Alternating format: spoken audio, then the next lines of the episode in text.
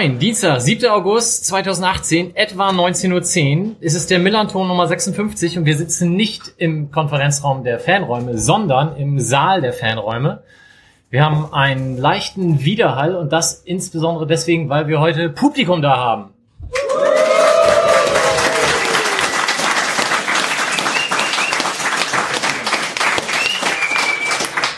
Das klappt natürlich nur so gut, weil wir das vorhin nicht abgesprochen haben, sondern weil das jetzt so spontan kam. Fantastisch. Ja, mein Name ist Mike und ich sitze hier auf dem Podium mit fünf anderen jungen, dynamischen Herren und die stelle ich jetzt dann drei nach mal vor. Fange ich zu meiner Linken an, Tim. Wobei ich ja gehört habe, dass äh, in drei Wochen hier die Person rechts neben mir gar nicht mehr so jung dynamisch ist.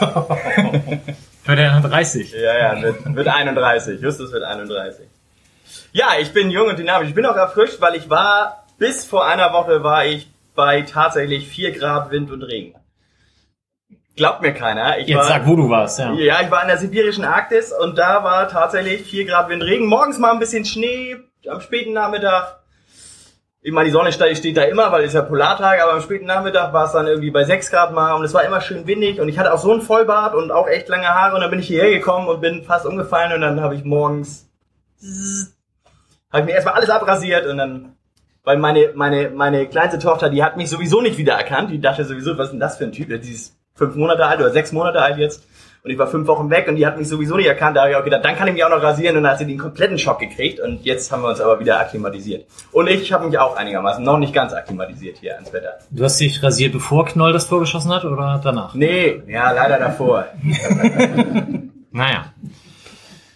Zu seiner Rechten Justus. Hallo, schönen guten Abend. Wieder zurück aus Magdeburg. Ja, da war ich. Es ist nicht ganz sibirische Arktis, aber kurz davor bin ich noch mal rechts abgebogen auf der Autobahn. Auch, auch ein kühler Empfang da. Oder?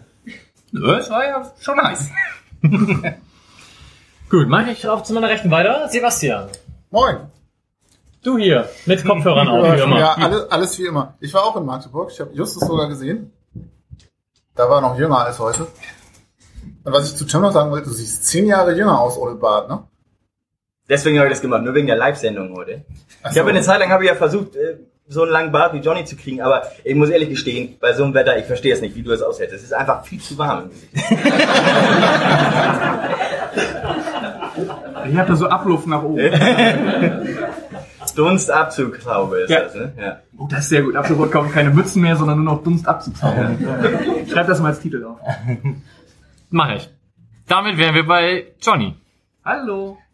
Du bist, Achso. wie immer, der bestangezogenste heute. Ich habe mich heute auch sehr bemüht. Ich hatte einen auswärtigen Termin von der Arbeit und habe mir deswegen das schönste Hemd, das ich gefunden habe, rausgesucht und die dazu passende Unterhose. Ich möchte betonen, dass sich alle, alle hier Anwesenden vorher umgezogen haben. Inklusive Schulle, der natürlich die Trainingsklamotten ausgezogen hat, bevor er hier angekommen ist. Aber haben alle extra noch bei den feinsten Zwirn eingepackt. Ja, ich, ja, ich nicht. Nein, wieder nicht. Und wir haben schon neulich drüber gesprochen, was mit grau melierten T-Shirts passiert, vor allem wenn du jetzt in der Sonne sitzt quasi, Ja, dass du nicht einmal auf die Tipps hören kannst. Ich sag dir, lass dein Bart wachsen, es, meine Tochter erkennt mich nicht mehr. Das wäre die Gelegenheit gewesen, sich so ein bisschen aus dem Staub zu machen. Ja. Aber nein, das hast du nicht wahrgenommen. Dann auch noch wieder graues T-Shirt.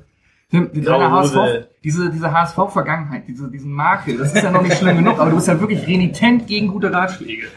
Wahnsinn. ja. Ich habe auch HSV geguckt am Freitag. Wir alle. Fand ich, war schön. Aber ansonsten müsst ihr euch alle anderen loben, sogar äh, Sebastian, der sonst manchmal zweifelhafte Kleidung voller Katzenhaare trägt, hat sich heute etwas mit Knöpfen angezogen und auch das vorhin lief er hier noch rum wie Schlumi, aber heute hat er beide Knöpfe oben zugemacht. Ich hab dich auch lieb, Johnny. Ich habe extra welche aufgemacht, damit das so einen Kontrast gibt. Und den Bart wachsen lassen, ne? Womit wir bei unserem heutigen Gast wären, Timo Scholz. Wir freuen uns sehr, dass du da bist. Schönen guten Abend. Äh, Ich habe auch HSV geguckt. Zweite Halbzeit auch mit einem Bierchen. Ähm, ich habe leider kein Hemd an. Ich war auch nicht in der Arktis. Ich war auch nicht in Magdeburg. Also von daher kann losgehen.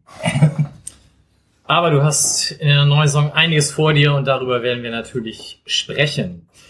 Was wir heute an Themen beackern werden, ist zum einen, wir als deutschlandweit bester führender Mode-Podcast haben einen Sponsor, nämlich Kehrwieder Kreativbrauerei. Wir haben Olli da, der wird gleich da einiges zu sagen. Wir haben unseren Mann in den USA wiederholt. Justus wird erzählen, wie es bei Under Armour und äh, Herrn Trump war. Wir werden natürlich sprechen über das Spiel beim 1. FC Magdeburg. Wir haben ein Quiz vorbereitet, wo wir unser Publikum mit ins Boot holen werden. Du darfst bei dem Quiz oder bei was? Bei dem Quiz spielen die gegen dich, das haben wir dir noch nicht erzählt. ähm, wir werden natürlich unsere Saisonprognose machen und im, wenn wir, Du brauchst dann, jetzt auch nicht versuchen, die Fragen zu finden. die Antwort, aber ich werde die wieder verdecken. ähm, wir werden natürlich eine Saisonprognose abgeben und dann werden wir im zweiten Teil alles über die neue Aufgabe von Timo Schulz erfahren, über die U19 sprechen und wie es seit deinem letzten Besuch im März 2017, wie ich vorhin nachgeschaut habe, dir ergangen ist, seit du inzwischen ja Fußballlehrer bist. Soweit der Ablauf. Ich weiß gar nicht, ob das eine Klimaanlage ist hier drin oder ob das einfach auch nur eine Dumpsabzugshaube. Äh, wir werden auf jeden Fall irgendwann eine Pause machen, um mal kurz frische Luft reinzulassen, was Genau. funktionieren wird. Reinlassen aber- die Luft von draußen. Genau, aber wir werden eine Pause machen. Genau, wir machen eine Pause. Das ist einfach so. Muss vielleicht mein Handy mit der Uhr auf dem Tisch stehen, ne? Gut, dann beginnen wir tatsächlich mit der Neuigkeit, was den Millanton belangt, nämlich der, dem Sponsor, den wir jetzt haben. Dazu möchte ich Olli einmal auf die Bühne bitten.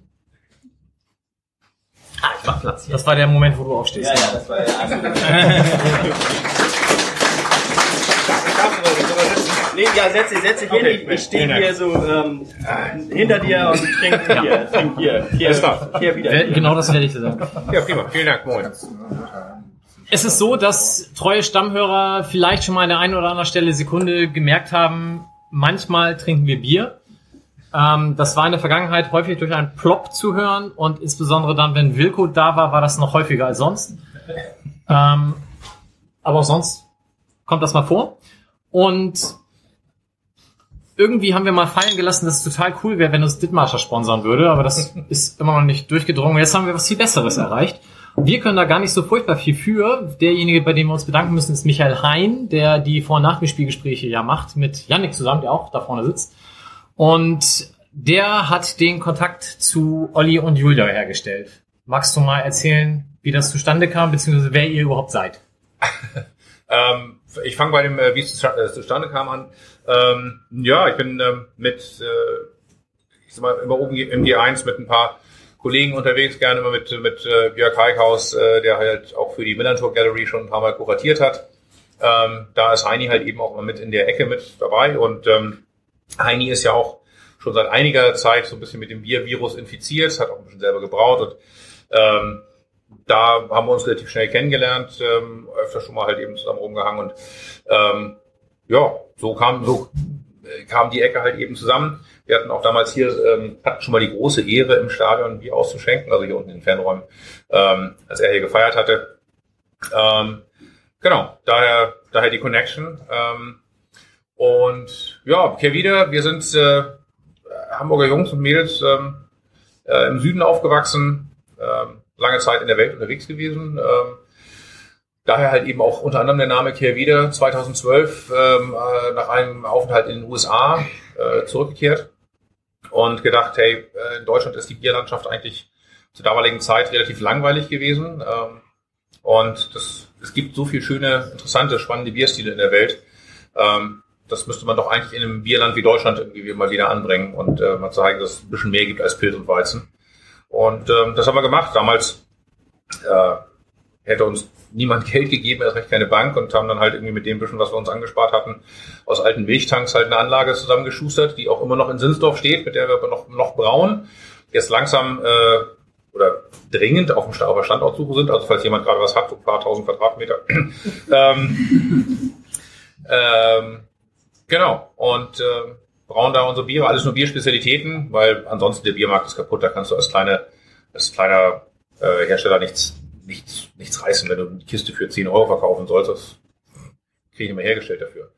Ähm, aber es ist schön, das halt eben zu, zu sehen, dass halt eben sich im deutschen Biermarkt wieder viel tut und äh, ein Interesse einfach da ist an, an äh, interessanten Bieren, dass es halt eben nicht mehr nur noch über den Preis gekauft wird, sondern halt eben einfach tatsächlich auch ähm, über Geschmack und damit halt eben auch nicht mehr ähm, das Thema Wirkungstrinken im Vordergrund steht, sondern Genusstrinken.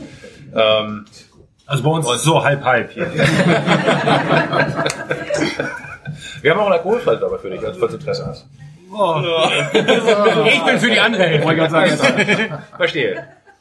Ähm, genau, und das machen wir halt eben und äh, macht uns sehr viel Spaß. Ähm, machen unter anderem zum Beispiel auch für den, für den Silbersack das Hausbier, ähm, was halt eben auch rei- als reines Hamburg-Bier gedacht ist.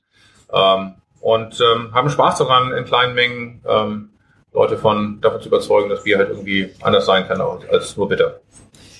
Jetzt ist das ja noch nicht zwingend naheliegend, dass man dann so an so einen St. Pauli-Fan-Podcast herantritt. Also Kontakt natürlich über Michael, aber was ist bei dir? Hast du einen Bezug zu St. Pauli? Naja, äh, leider nicht oft genug hier, aber immer wieder gerne. Ähm, es ist für mich halt eben, äh, es, es gibt für mich noch einen Verein und das ist natürlich St. Pauli. Ähm, und ähm, als äh, Hamburger Jung und Brauer wäre natürlich mein, also mein persönliches größtes Lebensziel ist irgendwann mal äh, das äh, äh, andere Bier hier abzulösen. mal gucken, ob wir da mal irgendwann hinkommen. Aber hey, wir sind, wir sind schon jetzt mindestens zweimal im Stadion gewesen mit dem eigenen Bier. Also von daher ähm, ist es ein kleiner Schritt ähm, auf einem langen Weg, aber ähm, ja, ähm, es ist, es ist, es ist, ähm, wie gesagt, für mich der, der einzige Verein, ähm, das, was einfach Spaß macht, das ist einfach eine, eine tolle Familie, einfach, ähm, wo ich immer wieder wieder gerne bin. Ähm, und von daher ist es natürlich naheliegend, halt eben sowas auch, auch zu unterstützen. Und gerade jetzt auch mit eurer Aktion, das halt eben dann ähm, für die ähm, für die Hilfe zu benutzen, für Magdeburg jetzt mit, mit, mit zu nutzen, die äh, das, das einzusetzen. Und von daher finde ich es auch eine schöne Sache, für die man das halt eben auch einsetzt. Das haben wir nämlich noch gar nicht erzählt. Ähm, die Getränkepreise staffeln sich wie folgt, beziehungsweise deren Verwendung heute Abend. Das kann Justus jetzt da vielleicht mal eben kurz referieren. Äh, ja, genau. Wir haben das Bier von dir ja äh, gespendet gekriegt heute, verkaufen es aber schlauerweise. Wir sind der richtige Füchse. Und ähm, wie ihr vielleicht mitgekriegt habt, gab es am Sonntag nach dem Spiel in Magdeburg doch einigen Trouble mit den Zugfahrern, die nach Hause wollten und ähm, die konnten sich weder Bier noch Wasser noch irgendwas kaufen, weil die Polizei da was gegen hatte und vor allem äh, organisatorisch irgendwie nicht so ganz auf der Höhe war.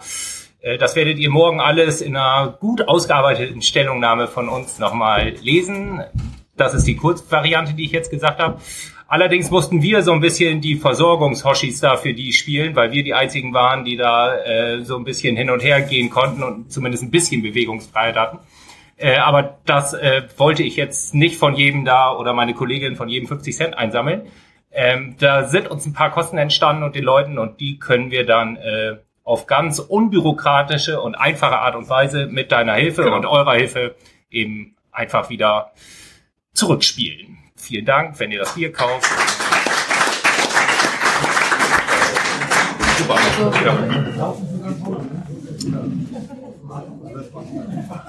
Ja, da wird erstmal Bier geholt. Da sch- springen die Leute reihenweise auf. Das ist fantastisch. Auch eine Ansonsten, Spendenbox auf dem Tresen. genau, ansonsten, Afro, Af- Afro schüttet ist schon weg. hier wird weggeschüttet, damit es mal zurückkommt. Das ist fantastisch. Ähm, ansonsten haben wir da auch eine Braun-Weiß-Hilfe Spendendose stehen. Wer da was reinschmeißen möchte, darf das natürlich gerne. Ähm, wenn von den anderen Getränken irgendwas überbleibt, haben wir gesagt, Pi mal Daumen, Hälfte Fanladen, Hälfte Fanräume, also das landet dann nicht bei uns. Sieht aber momentan nicht so aus. Ihr dürft also, was haben wir noch? Wir haben Mate, Rhabarbersaftschorle und Wasser, glaube ich, da. Und Cola. Ne? Und Cola. ist noch da. Sehr gut. Fantastisch. Ja, ansonsten äh, werden eben Kehr wieder Bier uns auch bei den nächsten Sendungen tatkräftig unterstützen. Wir haben schon traurigerweise festgestellt, dass es dann nicht immer die Masse an Bier ist wie heute Abend, aber wir sind ja auch nur zu fünf und nicht mit 80, 90 Leuten. Ist ja ausbaufähig, oder? Sollte das passen, denke ich. Und du hast zwei Biere mitgebracht, eins davon alkoholfrei, wobei alkoholfrei, glaube ich, fast alle ist. Äh, müssen, also wenn, ich habe glaube ich gerade noch eine Flasche gesehen. Ähm, genau, ich habe einmal das äh, Prototyp mitgebracht. Ähm, das war unser erstes Bier, mit dem wir damals tatsächlich angefangen haben, ähm, uns quasi in der Bierwelt zu bewerben. Und äh, ist auch tatsächlich so ein bisschen zum Klassiker geworden, so als das Einstiegsbier in diese Kreativbierwelt, Craftbierwelt. Ähm, weil es halt, ich, nenne es immer so ein bisschen salopp, ein Pilz auf Steroiden, ist ein untergäriges Bier, dem Pilz nicht unähnlich, aber halt eben nochmal ähm, Hopfen gestopft, also Hopfen äh, auf der kalten Seite in den Lagertank reingelegt und dann holst du dir nicht aus dem Hopfen zusätzliche bittere, sondern halt eben die äh, ätherischen Öle, die Fruchtigkeit aus dem Hopfen raus und das kannst du ein bisschen im Bier schmecken, du hast halt schönen schlanken Körper, aber hast so eine leichte Maracuja-Litchi-Note halt eben da drin und das kommt halt eben nur vom Hopfen. Viele denken so beim ersten Mal mal, oh, da hat die Frucht reingeschmissen und nö, es kommt einfach nur aus dem Hopfen. Und das andere, das über Normal Null, ähm, ist tatsächlich inzwischen unser stärkst verkauftes Bier. Ähm, weil es ein alkoholfreies IPA ist. IPA, India Pale Ale, ist so der, sag ich mal, Hauptbierstil in der äh, Craft Beer Welt. Ähm, und ich habe mir gedacht, das, das muss doch irgendwie auch mal alkoholfrei funktionieren oder es muss doch mal auch ein alkoholfreies Bier ein Lecker geben. Und ähm, habe dann äh, tatsächlich auch freudig festgestellt, dass es funktioniert. Und ähm, halt ähnliche Geschichte, das ist ein sehr robustes Bier, hat nur gewisse Bittere mit dabei. Ähm, aber hast halt eben auch eine schöne Fruchtigkeit. Also es schmeckt halt eben wirklich ähm, wie ein Bier. Ähm, es ist halt eben nicht die Alternative, weil man, weil man nicht darf, aber irgendwie gerne was möchte. Ähm, sondern man kann es halt eben wirklich gut trinken und ähm, selber auch schon erfolgreich ausprobiert auf einer Veranstaltung, wo ich noch nicht mehr musste, sondern halt eben ein paar normale Biere vorher getrunken habe und dann einfach gedacht habe, ich habe heute nicht meine Trinkerhosen an. Ähm, ist auch okay, jetzt ähm, und bin dann, äh, bin dann umgeschwenkt auf das Bier und man kann es tatsächlich auch nach, nach zwei, drei normalen Bieren ganz entspannt trinken und ähm, macht halt eben Freude. Ähm, und es ist halt eben tatsächlich die ähm, schöne Alternative, was, was, was Geschmackvolles zu trinken, ohne halt eben gleich äh, komisch im Kopf zu werden. Manchmal auch ganz hilfreich. Sehr gut. Wer heute Abend hier ist, kann das live ausprobieren. Wir haben auch Flyer liegen, wo die verschiedenen Biere, die ihr darüber hinaus ja auch noch anbietet, mhm. ähm, beschrieben werden. Für alle anderen, die das jetzt als Podcast hören, werden wir das entsprechend mit eurer Facebook-Seite und der Homepage verlinken. Und dann kann das da auch nachgelesen werden. Wir haben vorhin schon festgestellt, ihr seid nicht auf Twitter. Da bin ich jetzt am Bohren, dass ihr das ändert, aber wollen wir euch nicht zu überreden. Also, dann vielen, vielen Dank. Klar, vielen Dank und Olli euch, hat äh, zusätzlich schmecken, auch genau. noch angeboten, sich in Tresen zu stellen. Also auch dafür Das werde ich jetzt gleich wieder machen. Genau. vielen, vielen Dank. Vielen Dank euch, viel Spaß noch und äh, Prost würde ich sagen, oder? Dankeschön. Prost. Prost.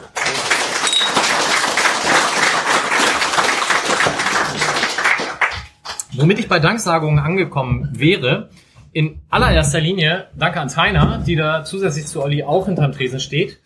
Stellvertretend ähm, für Fanräume. Fanräume hat uns erneut den Raum kostenlos zur Verfügung gestellt. Dafür auch ein ganz großes Dankeschön.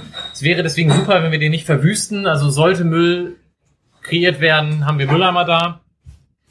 Ähm, es ist auch so, dass wir abgesprochen haben, wir geben kein oder wir verlangen kein Pfand bei den Wasserbechern. Äh, wäre trotzdem toll, wenn ihr die Becher dann wieder zurückbringt und nicht bis zum Spieltag sammelt, um dann da 50 Cent rauszuholen. Jetzt sagt ihnen doch nicht, was sie damit machen.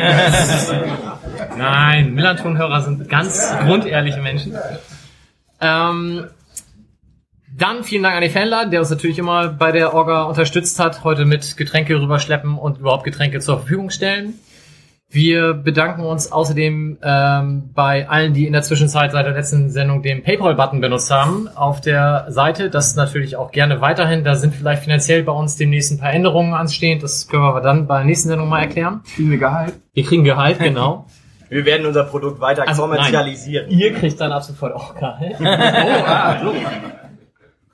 Und ein äh, Aufruf noch von Tainer, falls sich jemand mit der Wikipedia-Struktur ein bisschen besser auskennt, wie man da Artikel anlegt, wie man Sachen löschen kann, wie man Sachen besser strukturiert, gerne mal beim Fanräumerarchiv melden. Sebastian hat seine Hilfe schon angeboten, aber vielleicht ist da noch jemand, der das auch gut kann.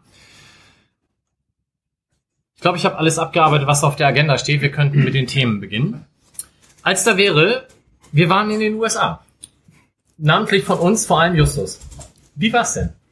Also ich fand sehr gut, tatsächlich. Also ähm, ich bin wiedergekommen und äh, war wirklich begeistert von ähm, der Gastfreundschaft vor Ort, von der Organisation der Reise, von den Sachen, die wir gemacht haben. Also nicht nur gut organisiert, sondern es wurden auch gute Sachen organisiert.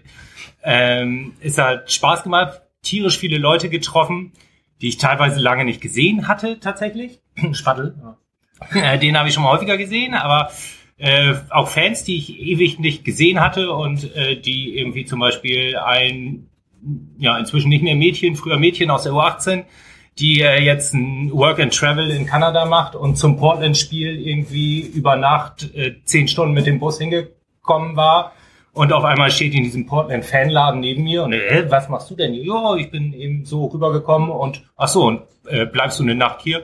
Nö, nö, ich fahre heute Nacht äh, sofort wieder irgendwie zehn Stunden nach äh, Vancouver zurück, weil ich muss äh, morgen früh halt arbeiten und sowas. Also einfach Leute, mit denen ich überhaupt nicht gerechnet hatte, als ich die Reise angetreten habe.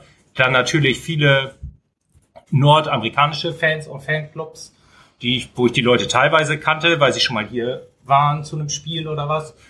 Äh, teilweise halt ganz neue Leute kennengelernt. Also es war einfach, äh, ja, ich war geflasht, hätten wir früher gesagt, als ich noch jung war. Oberaffengeil. so in der Art, ja, genau. Also ich fand's, ich fand's wirklich richtig gut. Und es hatte ja vorher ja, so einen leicht belächelten Status, von wegen so eine Mischung aus äh, reine Kommerztour oder reine Under Armour Promotion Tour.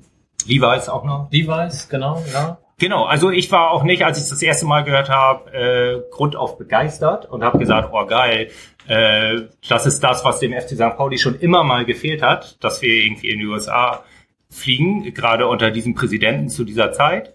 Äh, sondern ganz im Gegenteil, ich war. Du meinst jetzt Trump und nicht Oke. ich meinte den neuen CEO von Under Armour. nee, genau, Trump meinte ich. Ähm, und ähm, war auch sehr skeptisch. Und im Laufe der Zeit wurde aber immer klarer, dass sich eben viele Fans und Fanclubs aus Nordamerika, vor allem aus den USA, eben dort treffen werden. Die machen so ein jährliches Treffen, meistens bei dem New Yorker Fanclub. Und die haben das, weil wir in Detroit am Wochenende gespielt haben, eben nach Detroit verlegt. Und äh, das wusste ich natürlich vorher auch nicht. Da kommt man anscheinend relativ günstig und gut hin, überall aus den USA oder auch aus Kanada kamen die Leute ja teilweise, äh, so dass die sich da alle getroffen haben und da schon eine relativ große Fanbase sozusagen vor Ort war. Was heißt denn relativ groß? Also beim Spiel waren, schätze ich, drei bis 500 St. Pauli-Fans, die auch nicht nur Detroit, also Detroit City FC hieß der Club, gegen den wir gespielt haben, äh, die Fans waren uns alle sehr wohl gesonnen und würde ich sagen politisch so auf unserer Wellenlinie und kannten auch viel von St. Pauli. Ähm, aber die waren nicht, äh, also Detroit-Fans und fanden St. Pauli gut. Die kommen noch hinzu quasi, sondern wirklich welche, die nur wegen uns dort waren sozusagen. Ähm, und als wir das halt alles im Vorfeld alles mitbekommen haben, haben wir äh, gesagt, äh, eigentlich ist es nötig, dass jemand von uns auch mitfliegt um dort eben auch die Kontakte, ähm, die wir schon haben, eben auch weiter zu spinnen mhm. und äh, irgendwie auch organisatorisch da ähm, mm, zur Seite, mindestens zur Seite zu stehen. Warst du in das Programm eingebunden? Es gab irgendwie eine Podiumsdiskussion oder all sowas? Äh, nee, das stand schon ziemlich, ähm, als wir quasi in die Reiseplanung eingebunden wurden. Ähm, bei der Podiumsdiskussion war ich jetzt auch nicht auf dem Podium, aber das war auch nicht nicht zwingend nötig, würde ich behaupten. Das äh, war jetzt auch, es ging viel um Community, so, da hätte ich sicherlich auch was zu sagen können, auch als Fanladen-Mitarbeiter was zu sagen können. Aber äh, das funktionierte auch so, so ganz gut. Und diese, also wir sind, ich kann ja kurz erzählen, wie wir es gemacht haben. Wir sind nach Washington geflogen, sind dann, haben dann zwei Tage in Baltimore, das ist so zwei Stunden mit dem Auto von Washington, haben wir zwei Tage bei Under Armour äh, verbracht, sozusagen, oder in Baltimore verbracht. Damit hatte ich jetzt nicht besonders viel zu tun. Das war, hatte natürlich einen sportlichen Aspekt, wo ich da nichts zu sagen habe, sozusagen. Zu Recht auch. Dann ähm, sind wir nach Detroit geflogen. Darf und ganz kurz einhaken? Hatte es wirklich einen sportlichen Aspekt oder eher einen wirtschaftlichen?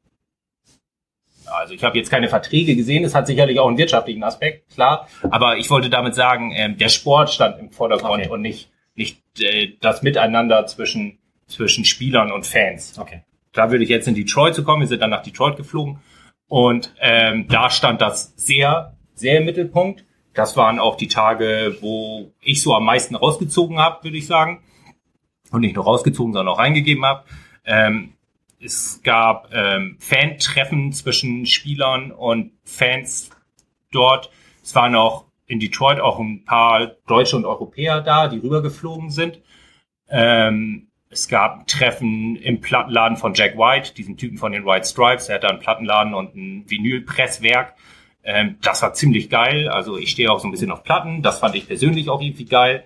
Und ähm, da sind, das war so das erste Treffen nach irgendwie zweieinhalb Tagen. Wir, wir 30 Leute schmoren da so im eigenen Saft. Es waren halt 20 Spieler, Trainer sozusagen und 10 offizielle Delegationen haben wir uns genannt. Also Marketing-Typ, Merchandise-Typ und so weiter und so fort. Ähm, Und Justus. und, genau, Fanladen-Typ, genau. Und äh, das war so das erste Mal, dass wir quasi uns mit Fans zusammengetroffen haben. Da war die Mannschaft dann auch gar nicht dabei. Wir sind halt in, wir hatten so einen Bus und sind halt mit dem Bus vor diesem Plattenladen gefahren. Das war irgendwie freitags nachmittags um 15 Uhr. Und vor dem Termin hatte ich echt so ein bisschen Bammel, weil ich dachte, boah, freitags 15 Uhr in Detroit und wir kommen da als deutscher Zweitligist an, ohne die Spieler.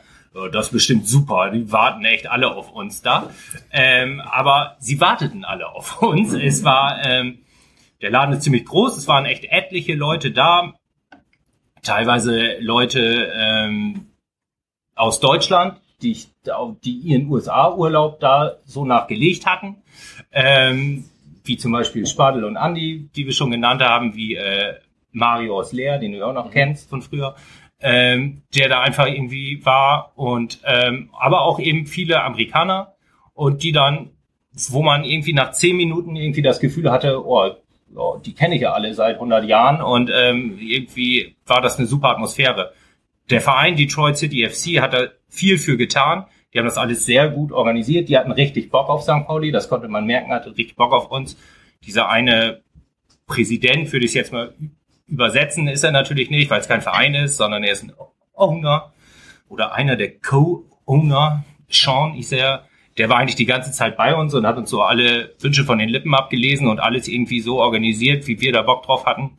Der war da und äh, es gab irgendwie kalte Getränke und es war irgendwie eine super Atmosphäre. Alle kamen sofort gut ins Gespräch und so gingen die Tage in Detroit eigentlich weiter. Es gab ein Konzert mit Rise Against, äh, wo viele St. Pauli-Fans waren, wo die, ähm, wo die Band irgendwie St. Pauli-Flaggen aufgehangen hatte.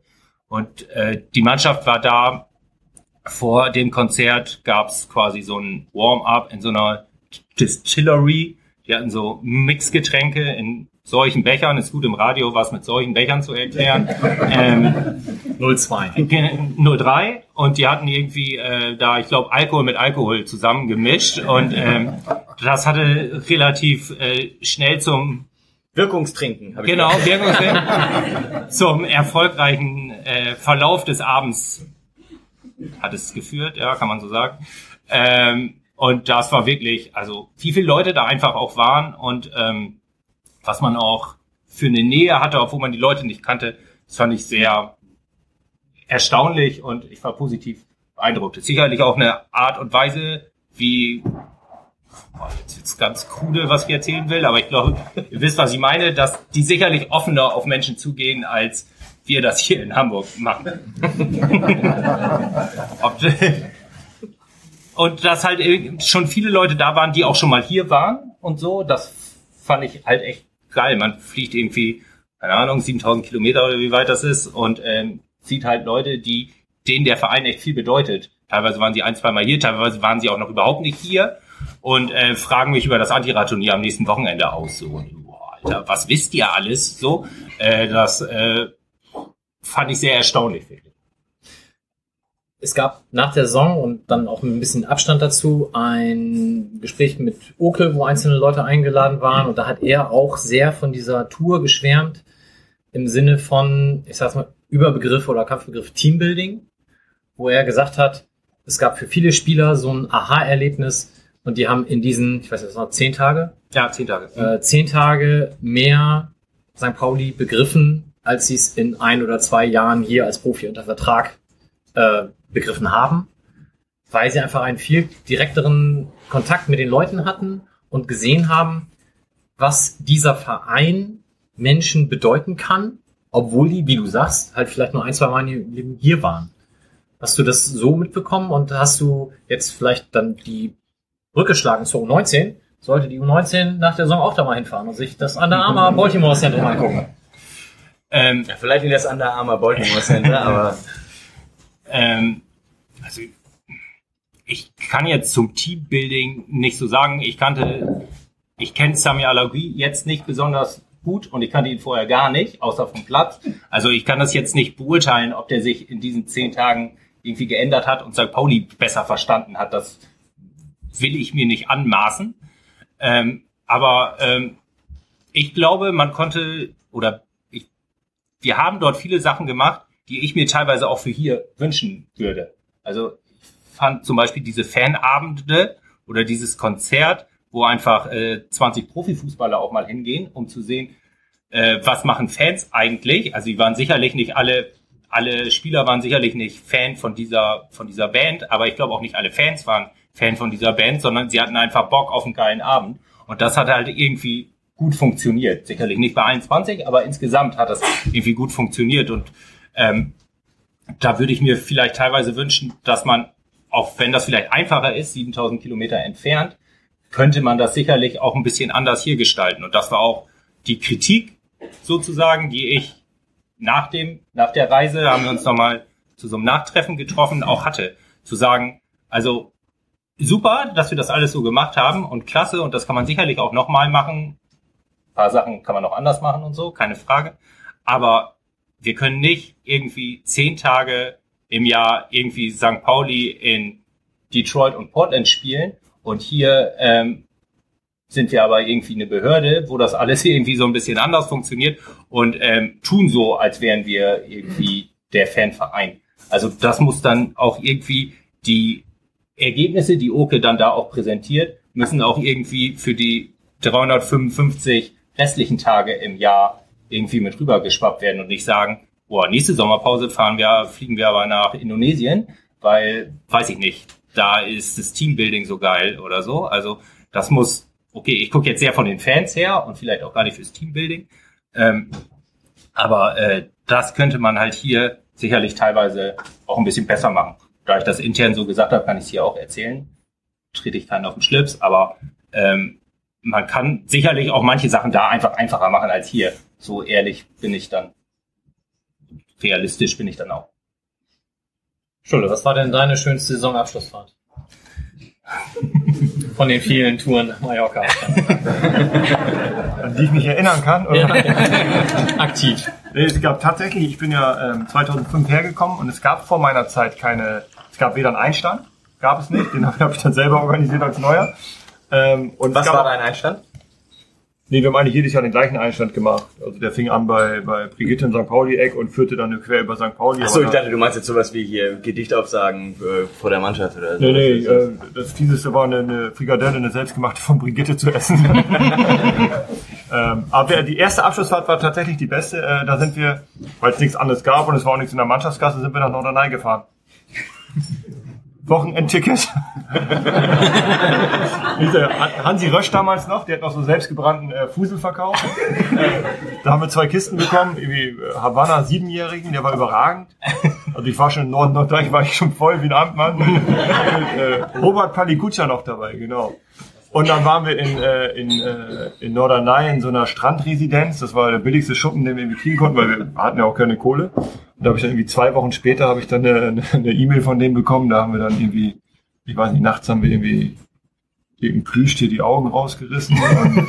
Vom Kinderwagen fehlte ein Reifen und das haben die alles im Pool wiedergefunden und das war furchtbar. Ich bin dann irgendwie, weil ich da ja wohne, irgendwie ein paar Wochen später hin und habe mich dafür entschuldigt und irgendwie ein neues Plüschtier mitgebracht. Da war, eh Sommerpause und so. Aber das war eine geile, geile, äh, geile Mannschaftsfahrt. Und Mallorca ist halt, ja, also wir haben Corny einmal mitgenommen und der hat im Nachhinein hat er hat er sich dafür bedankt. Das war nach dem Erstligaaufstieg, weil er gesagt hat, es war ein kulturelles Ereignis, das er so in der Form noch nicht erlebt hat.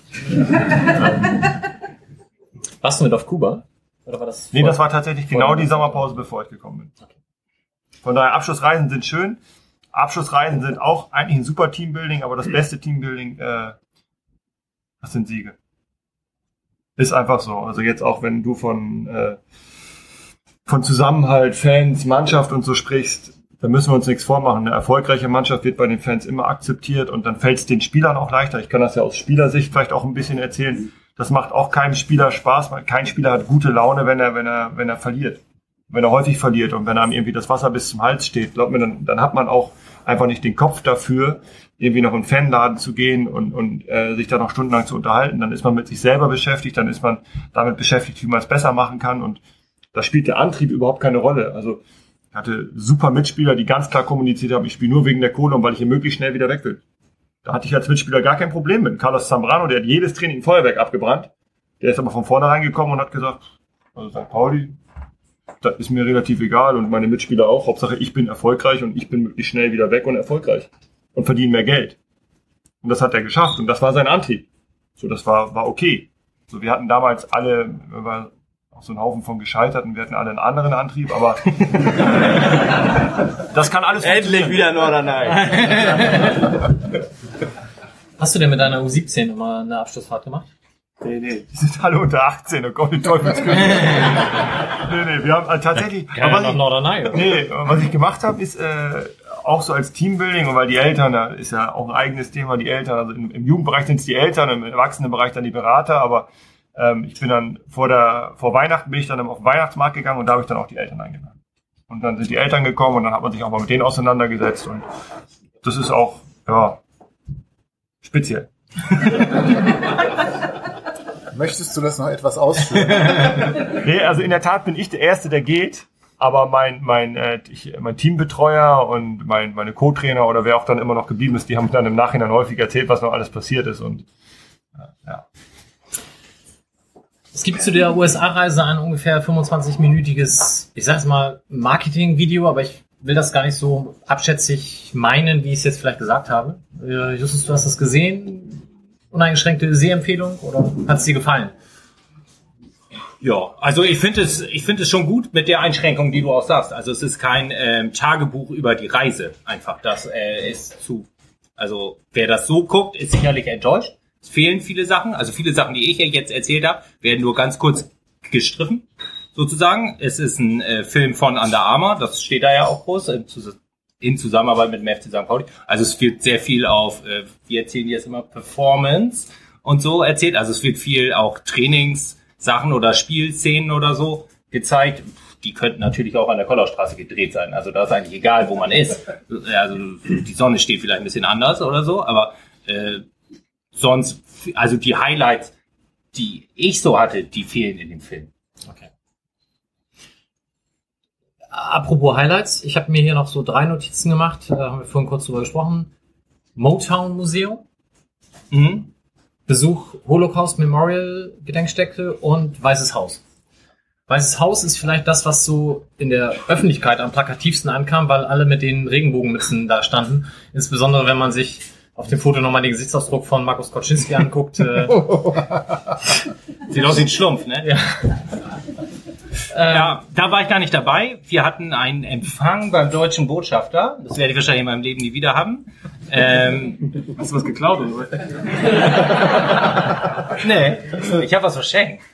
Ähm, aber äh, nee, wir kamen dann später äh, dazu quasi. Die ähm, also Teile äh, der Reisegruppe sind halt zu dem Botschafter gefahren und Teile sind schon nach Washington gefahren, um ähm, sich das Weiße Haus anzugucken. Und wir sind dann von Washington weitergeflogen äh, nach Detroit und äh, haben uns dann erst vor dem Weißen Haus wieder getroffen, aber diese Fotoaktion war halt schon vorher. Da war furchtbares Wetter. Oh, es ist langweilig, über das Wetter zu erzählen, wenn man irgendwo hinfährt, aber es war so scheiß Wetter, dass echt alle schlechte Laune hatten, weil äh, man irgendwie, ähm, keine Ahnung, nach fünf Minuten irgendwie klatschnass war. Und offensichtlich haben Profifußballer keine Regenkleidung mit. Es scheint irgendwie, es war mir neu. Ich dachte, die sind ja viel draußen. Ist sie nicht eingepackt worden? Ja, ist ihnen vielleicht nicht eingepackt worden. Das weiß ich nicht, wer da die Koffer gepackt hat.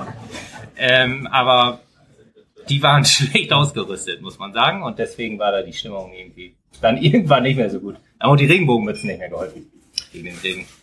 Und Motown Museum habe ich mir das Video angeguckt, wie die Spieler da geschunkelt und teilweise auch gesungen haben. Genau, War das ja. so schlimm, wie es aussah? Oder? Ja. Äh, genau, das haben wir uns angeguckt. Äh, also Detroit ist ja, ähm, ich habe das vorher gar nicht mit Motown in Verbindung gebracht, muss ich äh, gestehen. Äh, zu meiner Schande. Ich hatte immer irgendwie so ähm, ein paar Punkbands auf dem Zettel und halt Techno. Es gab auch so ein Techno-Museum. Äh, da bin ich aber nicht hingefahren. Ach so, und Eminem natürlich. Damit habe ich Detroit irgendwie verbunden. Und ähm, genau, aber dieses Motormuseum ist in den alten Studios noch und die konnte man auch besichtigen. Ähm, also meine Musik ist es nicht, aber ich fand das schon ähm, irgendwie ganz cool, mal da gewesen zu sein. Das war, genau, Teile der Mannschaft waren da auch dabei und äh, das war irgendwie, irgendwie witzig. Und dann hat ähm, Sean, dieser Owner von dem Verein, was ich schon erzählt habe, mit dem haben wir noch so eine ähm, Stadtrundfahrt quasi mit unserem Bus da irgendwie durch Detroit gemacht. Also wenn ihr mal die Chance habt, da hinzufahren, das ist echt, das ist abgefahren. Also es ist überhaupt nicht schön, null. Ähm, aber es Ist ja auch komplett pleite, Detroit. Genau, oder? es ist komplett pleite. Sean hat gesagt, er hat sich irgendwie zwei Häuser gekauft. Die waren äh, zusammen billiger als den einen Kleinwagen, den er sich auch gekauft hat. Und Von er- General Motors, die sind auch in Detroit. ja, genau. Und er hat äh, irgendwie erzählt, dass er irgendwie so Wolkenkratzer irgendwie 300.000 Dollar gekostet haben. Inzwischen geht es irgendwie anscheinend wieder aufwärts. Und ähm, aber wir haben uns irgendwie so ein altes Verwaltungsgebäude zum Beispiel angeguckt. Das sieht halt aus wie eine Kirche mit so hohen Decken und alles so äh, Malereien und so. Also ich habe dann auch gefragt, ist es eine Kirche oder was? Nö, aber wir waren halt in den 20ern so reich, wir haben einfach Verwaltungsgebäude so gebaut, weil wir nicht wussten, wohin mit unserer Kohle. Und das sieht man Hätte halt. man ja anlegen können, aber. Ja, genau, das wäre jetzt vielleicht schlau gewesen, weil jetzt sieht es da nicht so richtig geil aus. Aber ist Detroit City FC, ich meine, die, für die MLS, da steigt man ja nicht auf, sondern bewirbt man sich ja als Stadt oder als Verein. Genau. Der Verein ist dann ja nicht. Wollen die, wollen die in die MLS? Ne, wollen sie nicht. Die ähm, Fans rennen auch alle mit diesem äh, Run DMC T-Shirt FCK MLS Ah, okay. irgendwie rum. Die haben da überhaupt keinen Bock drauf. Sie sagen auch, sie können sich aber auch nicht leisten. Also selbst wenn sie Bock drauf hätten, will, ist es jenseits ihrer finanziellen Möglichkeiten. Ähm, aber die haben mal eher Bock auf so unterklassigen Fußball. Ich, habe bis zum Ende nicht verstanden, wo die eigentlich genau spielen, weil das ist ja, also es ist ja nicht so wie in Deutschland so ein Ligensystem, wo man sagt, erste Liga, zweite Liga oder keine Ahnung, wie im Eishockey. Hier gibt's eine Liga, da kauft man sich ein und darunter ist aber irgendwie so ein Europä oder ein Zwei Mark. deutsches in Ligensystem zwei Mark Liga. sondern ähm, es ist ja irgendwie vollkommen kompliziert und die machen halt echt viele Freundschaftsspiele. Also das ist nicht nur wir kommen da irgendwie, sondern das ist schon ähm, durchaus ein normales, äh, normales Ding, dass die halt ähm, gegen irgendwelche Mannschaften einfach so ohne, ohne Wettbewerbscharakter quasi äh, spielen. So wie die Harlem Globetrotters. Ja, eine mit weniger Tricks. Mit weniger Tricks. Genau, und das ist ein relativ abgefahrenes altes Stadion. Ich glaube, die Spieler fanden es teilweise nicht so richtig geil. So irgendwie wie du dich U- da unsere noch, Spieler. Genau, Ja. unter Clubheim umziehen musstest, so sah es da, glaube ich, aus. Und ähm, aber sonst war das, äh, also ich fand das total super. Es gab so einen Marsch zum, zum Stadion. Der ist ja auch in dem, in dem Film relativ präsent und äh, prominent. Äh, und das war echt irgendwie voll super. Und Stimmung war großartig. Also zumindest Ja. das, was man so an Videos hier sehen konnte. Ja, war großartig. Von denen, von uns, also vor allem von denen natürlich, weil die viel mehr waren. Die hatten halt auch richtig Bock und es war Wochenende und Pyro und alles und Rauch die ganze Zeit und äh, politisch vollkommen korrekte Fanszene und so. Echt voll super. Es gibt dieses eine Foto, wo, ich glaube, Philipp Herrwagen Ja, genau, Philipp- Pyrowolke steht. Genau, Philipp Herrwagen hat die erste Halbzeit gespielt. Die Torhüter haben sich abgewechselt in der ersten und zweiten Halbzeit. Der hat die erste Halbzeit gespielt und ist dann in der zweiten Halbzeit mit Paul Ripke. Der hat uns am Anfang so ein Fotografen-Typ. Der hat uns in der ähm, in, Keine Abwertung, aber irgendein so Fotograf. Ich kannte den vorher nicht. Für mich war das irgendwie so ein Fotograf. Jetzt habe ich auch Typ, Fotografen. ja, jetzt habe ich rausgefunden, dass es irgendwie so ein höherer Fotograf ähm, ist. Hat mit uns den ersten Teil der Reise bestritten und hat dann ist dann mit Philipp Herrwagen irgendwie in Die erste Fackel gezündet. Sag es doch endlich. Nee, die erste nicht, aber äh, ne, genau, ist dann rein und hat Pyro gezündet und Fotos gemacht und so. Und ähm, genau. Also das passte irgendwie alles da. In Portland war es dann alles eine Nummer kleiner. Es war irgendwie Dienstag oder Mittwoch, weiß ich nicht mehr, auf jeden Fall unter der Woche. Es waren Westküste, es waren halt auch keine Europäer mehr da, außer Spadel und Andi, die die ganze Tour mitgemacht haben. Ähm, und ähm, da waren, glaube ich, vielleicht, wenn es hochkommt, 50 St. Pauli-Fans. So, da war das alles irgendwie. Und da war es ja deren, was hier U23 wäre, ist das da Portland Timbers 2. Genau. Genau, das war die zweite Mannschaft, die aber kenne ich mich bei den Portland Timbers ungefähr gar nicht aus, ähm, wo wohl viele aus der ersten Mannschaft mitgespielt haben, weil das halt unter der Woche war und sie das sozusagen so als Trainingsmöglichkeit an dem Tag benutzt haben. Genau, da haben wir dann noch verloren im Elfmeterschießen. Gott, ey, ich schieße einen Elfmeter, ey, Alter, ey. Unfassbar. Man merkt immer noch den ganzen, den ganze Entsetzen der ganze Hass, der war gerade in deiner Stimme über die Genau, wir Erzähl doch mal nochmal, genau. Wir, wir standen so auf der Geraden ähm, mit den 50 St. Pauli-Fans und die Timbers-Fans waren halt in der Kurve. Und die haben uns dann in der 75. Minute, in, äh, wenn man despektierlich sein möchte, würde man sagen Polonaise. Wenn man positiv denkt, so wie ich, in so einem Marsch irgendwie so rübergeholt mit ihren Fahnen und Trommeln und so. Das war echt geil. Die kamen halt irgendwie rüber und so. So, jetzt kommt man mit uns in unsere Kurve. Und auf das ähm, äh, Tor wurde dann halt eben auch das Elfmeterschießen gemacht. Aber das ist schon geil, wenn dich die Fans rüberholen und sagen, komm, den, die letzte Viertelstunde gucken wir zusammen. Das hatte ich irgendwie halt auch noch nicht. Ja, das konnte halt so rumgehen. Haben und die Kieler so. doch auch versucht letzte Saison. das hat nur keiner verstanden. Aber du sagst, in Wien Wiesbaden sollten wir nach 120 Minuten durch sein, möglichst. Ja, Notiert. das kann man so sagen. Sind wir wahrscheinlich auch. Immer. Für dieses Nein, Jahr. Für diese, Diese Saison wird unser Jahr oder umgekehrt. Nächster Punkt, den ich mir auf unsere super ausgearbeitete Agenda geschrieben hat, war Sommerpause und Transfers. Machen wir nicht. Lassen wir weg. Wir sprechen bei Magdeburg gleich dann etwas ausführlicher über den einen Transfer. Und damit würde ich Johnny bitten, ähm, kurz diese vielen Internetseiten zuzumachen, die du aufhast, und einmal die Magdeburg-Datei abzuspielen. Welche Serie guckst du denn bei Netflix? alle. Wir hören ähm, Nimmt Georg und Till, und wie den Ball sie hoch und das- weit zentral über Entschuldige bitte, ich wusste nicht, dass du Entschuldigung, noch, dass du noch mein Fehler. Äh, wie sie das äh, 1 zu 0 durch Christian Beek und das 1 zu 2 durch Marvin Knoll sehr fundiert wie immer kommentieren. Und das 1 zu 1 durch Christopher Buchtmann, da ist Till dermaßen entsetzt, dass es gerade fällt, dass es eigentlich untergeht. Viel Spaß beim Zuhören. nimmt jetzt Anlauf und schlägt den Ball hoch und weit zentral über die Mittellinie. Da ist nur Max Möller-Dali, der kommt an den Kopfball nicht ran. Und da gibt es einen Ball, da verschätzt sich äh, Ziereis und Schuss und 1-0 für Magdeburg.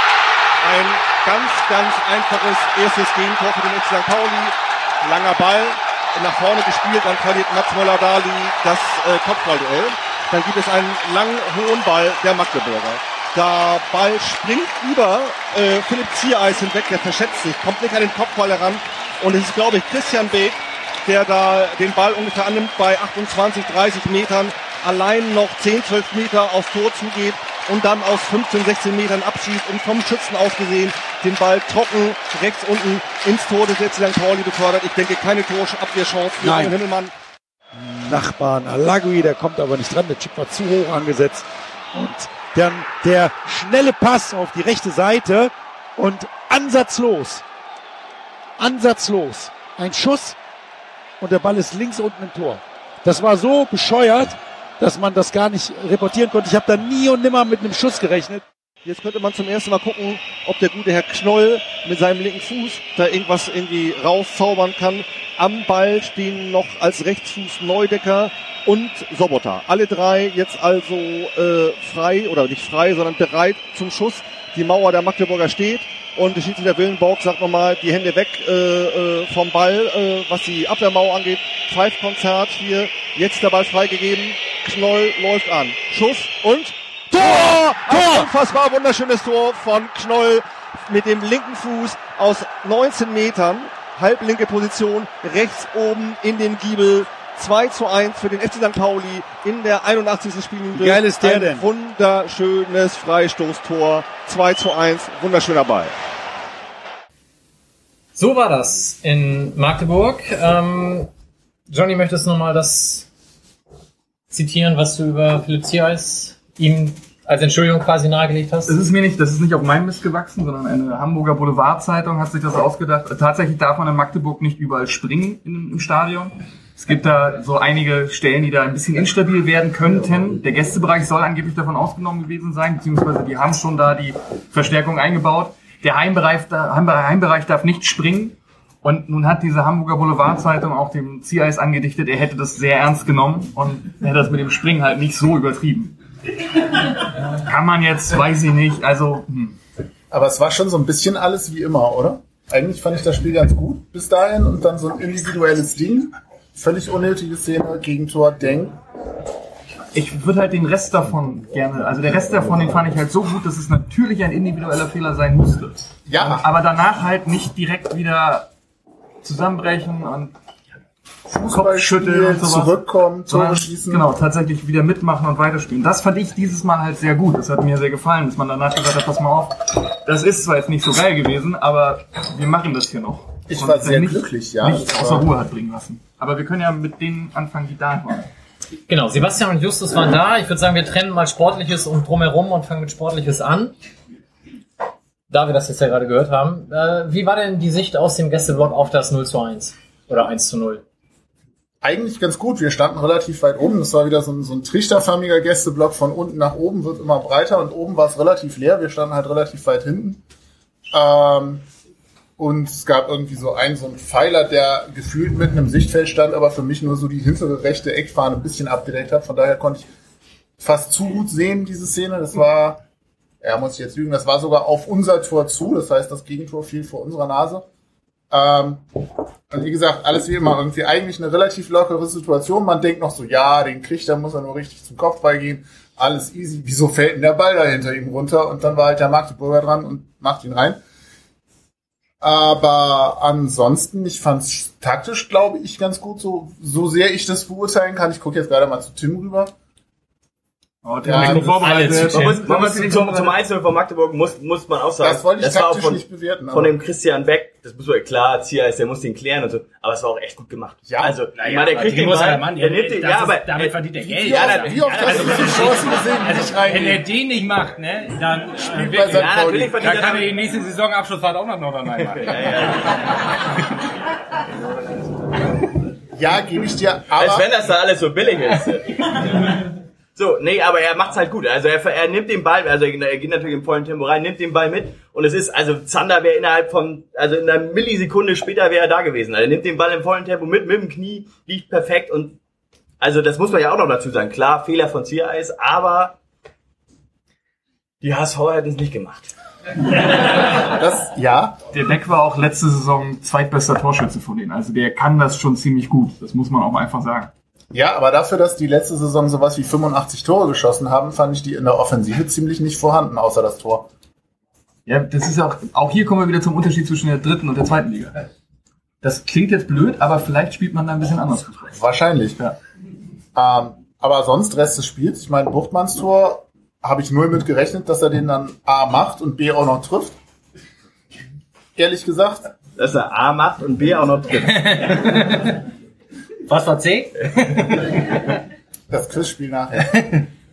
ähm, und nach der Pause hatte ich so eine Viertelstunde das Gefühl, da hatten nur wir den Ball. Aber irgendwie nicht so richtig eine Torchance draus gespielt. Und dann verflachte es so ein bisschen. Magdeburg kam wieder ein bisschen auf und dann war halt dieser Freistoß, den ich im Stadion zugegeben nicht verstanden habe. Der Magdeburger Trainer auch nicht. Ja, ne, ich habe verstanden, warum es den Freistoß gibt, ne, aber Knoll läuft halt irgendwie so an, als würde ihn links um die Mauer schlänzen wollen. Da habe ich dann nicht so genau hingeguckt und plötzlich war der Ball irgendwie rechts oben in der Ecke. Dann ist es eher der Magdeburger Torwart, der deiner Denke gefolgt ist. Genau, aber das, das ist ja legitim. Soll er immer so machen, dann Die Mauer stand aber auch eigentlich so, dass er die in die andere Ecke hätte schießen müssen. Was? Also ich stand neben Sven, meinem Kollegen, und wir haben gesagt, Alter, die Mauer steht so scheiße, den muss er so rum machen. Dann macht ihn andersrum und macht ihn nur noch rein. danach, danach haben wir uns dann von Fußball verabschiedet und haben gesagt, hattet ihr wir das vorher schon mal? Sachen. Aber würdest du als Schiedsrichter denn sagen, dass der Freistoß berechtigt war? Also tatsächlich auch ohne braun-weiße Brille ganz eindeutig. Okay. Weil der läuft, also Sobota legt den Ball an ihm vorbei und der läuft ihn einfach um. Ja. Also da hat der Herr, wie heißt der Häuser von Magdeburg, sich zwar drüber echauffiert, hat aber auch gleich gesagt, ich habe es noch nicht richtig wieder gesehen. Ich glaube, wenn er es gesehen hätte, wäre er dann auch geständig, dass man den schon pfeifen sollte. Also ich brauchte zwei Wiederholungen, aber ich lag auch auf der Couch. Wenn du sitzen würdest, wäre das anders. Ja, da gucke ich besser. Da sind die Augen. Ich habe immer versucht, meinen Fernseher zu drehen, aber es geht alles nicht. Jedenfalls, wenn wir über den Schiedsrichter sprechen, das 1-0 war ja auch abseits, habe ich mir irgendwie sagen lassen. Ey, das war aber so eine. Doch, das war abseits. Ja, Schienbein, wenn ich das schon höre, ey, Schienbein, dicke, abseits, was für ein Schwachsinn. Das ist 1-0. Ja. Da stand Beck Also- tatsächlich wohl Millimeter im Abseits, aber das ist so knapp, das kannst du nicht sehen. Ich glaube, das hättest du auch mit dem Video, Assist, Video Assistant Referee nicht overruled. also kann ich mir nicht vorstellen. Ich glaube, das Kreisklasse gezählt. hast du Schiedsrichterwesen aber schon verlassen, offensichtlich. Ich bin jetzt Kreisliga. Das, das merke ich sofort. Vierter Offizieller. Äh, Nein, ich hatte am Wochenende VAR. mein erstes Spiel. Ist Frank nächste- hält ihm das Handy hin. Nächste. Woche bist du Videoassistent beim HSV oder wie war das? Nein, ich pfeife für die zweite, das darf ich gar nicht erzählen, zweite Dame des HSV tatsächlich. Oh, Egal. Ähm, ansonsten kann ich, ich, ich hätte vorher Haus und Hof verwettet, dass wir da 3-0 verlieren. Also ich hatte null Erwartungshaltung. Ich habe aber auch Haus und Hof drauf verwettet, dass der HSV gewinnt. Und irgendwie läuft das ganz gut. Ich habe kein Haus und Hof mehr, aber sportlich ist ganz gut die Saison. wie viele Häuser habt ihr? Jetzt keins mehr. Nicht mehr so viele. Äh, ich fand dann, dieser Fehler von C-Eyes habe ich auf dem Sofa gesessen und gesagt, ja genau. Habe ich exakt so erwartet, dass das Spiel so läuft, dass wir so eine Scheiße zusammenbasteln und jetzt kommen halt noch zwei Dinger und das Stadion explodiert und alles ist gut, so wie ich es erwartet habe. Aber mit dem Tor haben wir es dann ja tatsächlich geschafft, das Spiel an uns zu nehmen. Wir hatten, weil du eben sagtest, Viertelstunde nach der Pause hatten wir den Ball, Viertelstunde vor der Pause, also nach der Trinkpause aus meiner Sicht hatten wir auch nur noch den Ball. Und der Ausgleich war tatsächlich fast zwangsläufig, auch wenn er dann natürlich in der Entstehungsgeschichte ein bisschen glücklich war. Super Assist Point aus meiner Sicht an Sander, der den Ball einfach geil nochmal holt. Und dann, ja, Christopher Buchtmann, ne? hat letzte Saison sehr gefehlt. Macht er den halt auch technisch schon ganz gut. Was ich schön fand, war halt auch der Einsatz stimmte. Ne? Die haben sich halt echt den Arsch aufgerissen, sind hinterhergegangen, haben versucht, in die Zweikämpfe zu kommen. Und das bei Relativ hoch gestanden. Es war schön warm. Wir haben zwei Statistiken zu Sami Alagui. Johnny erzählt die erste. Jetzt muss ich wieder der Boomer Ja. Ja, ja, du hast eben schon gemeckert. Also es gab fünf Abseitsstellungen unseres Vereins und vielleicht war er an vier davon direkt beteiligt. Das ist ja aber auch System bei ihm. Das macht er ja absichtlich. Das wäre meine Frage gewesen, ob das Magdeburg einfach clever gemacht hat. Jetzt sage ich auch schon Magdeburg wie ihr. Das ist ganz schlimm. Wie soll Und das denn sonst? Magdeburg? Das ist ein kurzes A, das heißt nicht Magdeburg. Magdeburg? Also diese Stadt, Landeshauptstadt von Sachsen-Anhalt, haben die das einfach cleverer gemacht mit der Abseitsfalle? Glaube ich nicht. nee, aber ähm, was, was, was, was wir gemacht haben, zumindest bei Abstößen habe ich das gesehen, also ich habe das Spiel im Fernsehen dann gesehen, ähm, da haben wir mit einer Fünferkette gestanden. Das fand ich ganz spannend. Das habe ich zum ersten Mal gesehen bei St. Pauli. Korrigier mich bitte, wenn das schon in der Jugend schon so einstudiert wird. Dass, ähm, dass die Magdeburger Reihe, die vorderste Dreierreihe, die sind immer mit drei Mann auf die letzte Linie gegangen bei Abstößen. Bei und unseren ja, aber bei nee, bei Abstoß Magdeburg sind die immer sind die immer auf die letzte Linie gegangen und ähm, Knoll ist da mit reingerückt und die haben sich ganz eng zusammengezogen und direkt mit dem Abstoß sind ähm, die drei Magdeburger in Manndeckung genommen worden und zwei Innenverteidiger, also meist haben es tatsächlich Ziereis und Abburgmann, haben sich direkt nach hinten fallen lassen. Die haben das also direkt einfach so als Absicherung abschirmen lassen, so, weil sonst hast du halt, wenn du da mit vier Leuten stehst, Knoll rückt nicht mit ein und dann verlierst du irgendwie den Ball, dann bist du auf einmal, hast du richtig die, also dann hast du richtig ein Problem, wenn da irgendwie der lange Ball kommt und der irgendwie durchflutscht oder so. Aber so ist halt, also und mein Eindruck war, dass auch schon in der in der dritten Liga, dass Magdeburg auch gerne eben über die über ähm, viel über lange Bälle gespielt hat und auch viel einfach die schnellen Außen eingesetzt hat und das haben sie auf jeden Fall komplett rausgenommen da in dem Spiel. Allein schon, also ich habe das nur bei den Abschlüssen gesehen. Ist, Im Fernsehen ist ja immer ein bisschen doof, weil du nie das ganze Spielfeld siehst, aber da hat man das ganz gut gesehen. Also das hatten wir im Griff. Wo du Knoll erwähnst, ähm, du hast doch eh mal alle Statistiken dabei. Wie viel Kilometer ist denn der gelaufen? Ja, das ist ja eine ko komplett unwichtige Statistik. Das Ja, aber was, was ich damit sagen will, ist, Alter hat der sich reingeworfen.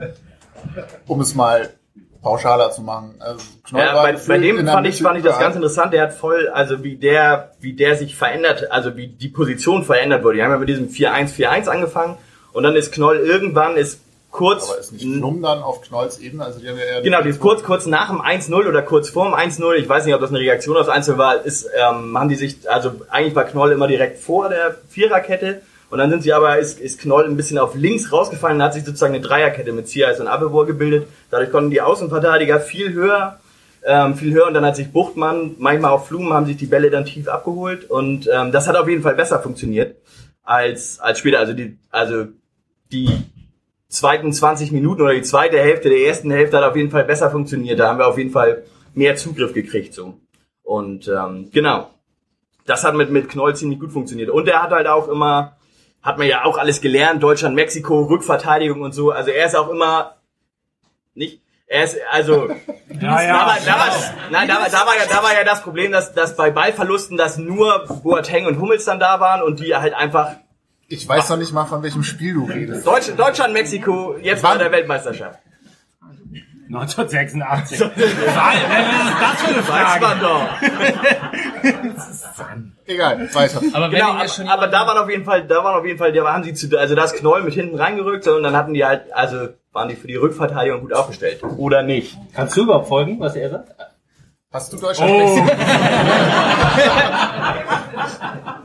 Ich habe Spiel nicht gesehen.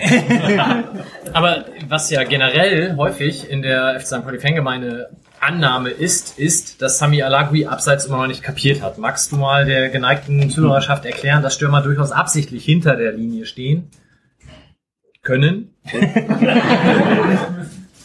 Also grundsätzlich ist das ein taktisches Mittel, was mich ein bisschen daran stört, weil aus Justus Mund kam ja auch schon der Name Sammy Alagui. Ähm, ich finde, wir sollten jeden Spieler so akzeptieren, wie er ist. Und ähm, ich habe das zum Beispiel bei Christopher Nöte gelernt. Da war ich noch Co-Trainer und natürlich kann man Spieler anhand seiner Körpersprache irgendwo bewerten. Und da hat Sammy sicherlich Potenzial. Aber Sammy war schon immer so.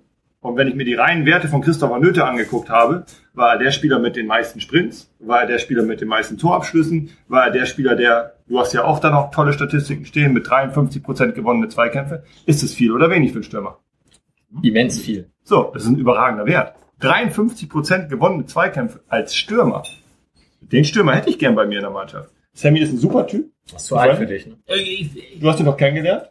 ja, ich, sehr wollte auch netter- gar nicht, ich meinte das auch nicht negativ, ich weiß, ich sondern weiß, ich, aber ich, hey Leute, ich, ich höre das doch auch und äh, ich kriege das doch auch mit, dass, dass viele sich gerne auf ihn einschießen. Ich möchte da gerne mal eine Lanze für ihn brechen. Der ist selber auch unzufrieden gewesen mit der letzten Saison. Natürlich will der auch mehr Tore schießen. So, und das kann, kann jeder für sich selbst entscheiden, woran das lag. Ich glaube, Sammy ist halt ein Spieler, der dann glänzt, wenn eine Mannschaft gut Fußball spielt und häufig im letzten Drittel des Gegners ist. Und das waren wir letztes Jahr, wenn wir ehrlich sind, nicht so häufig. So. Und dann, ja, dann, dann müssen wir halt wieder hier Maserat zurückholen. der hinter jedem Ball herrennt und äh, der vielleicht auch mal ein Tor schießt, aber Sammy hat eine brutale Qualität in der gegnerischen Box und ich würde mich wahnsinnig freuen, wenn er dieses Jahr einfach viel mehr Chancen bekommt und auch mehr Chancen nutzt, keine Frage. Aber ähm, also jetzt nur aus diesem, wie lange sind wir dabei?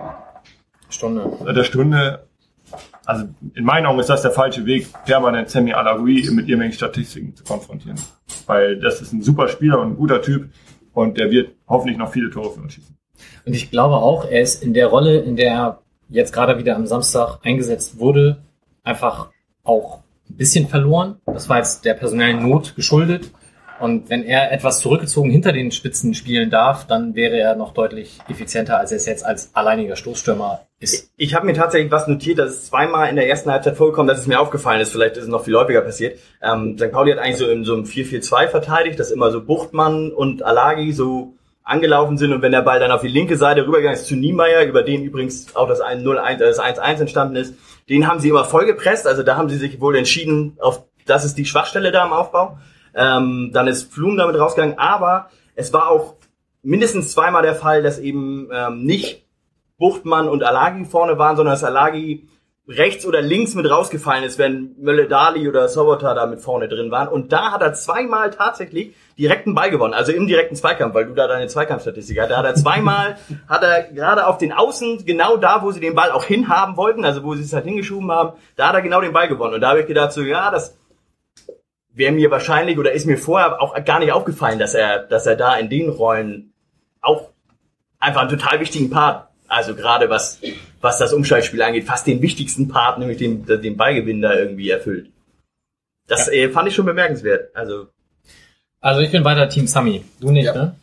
Johnny? Jetzt bin ich der Boomer. Ne? Ja. ja. Ich hab Ich will mich jetzt hier zu einer Wette herausfordern. wir haben uns davor, ich, du weißt, dass ich noch genau ein Euro im Portemonnaie habe. Ja, wir können ja bis Saisonende, ich sag, er macht mindestens einen 10 Euro Tore. Wir sehen dich ja noch mal. Was ist das denn? Mindestens 10 Euro. Mindestens.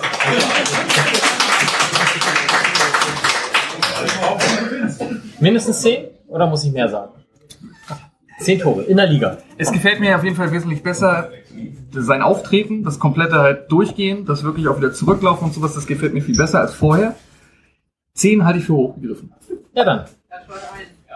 Ja, und was werdet ihr denn jetzt? Das Wer musst du jetzt sagen. Das muss ich jetzt sagen. Ja, komm. Oh mein Gott, schön Hände. Ein Tag ähm, Telefondienst im Fanladen.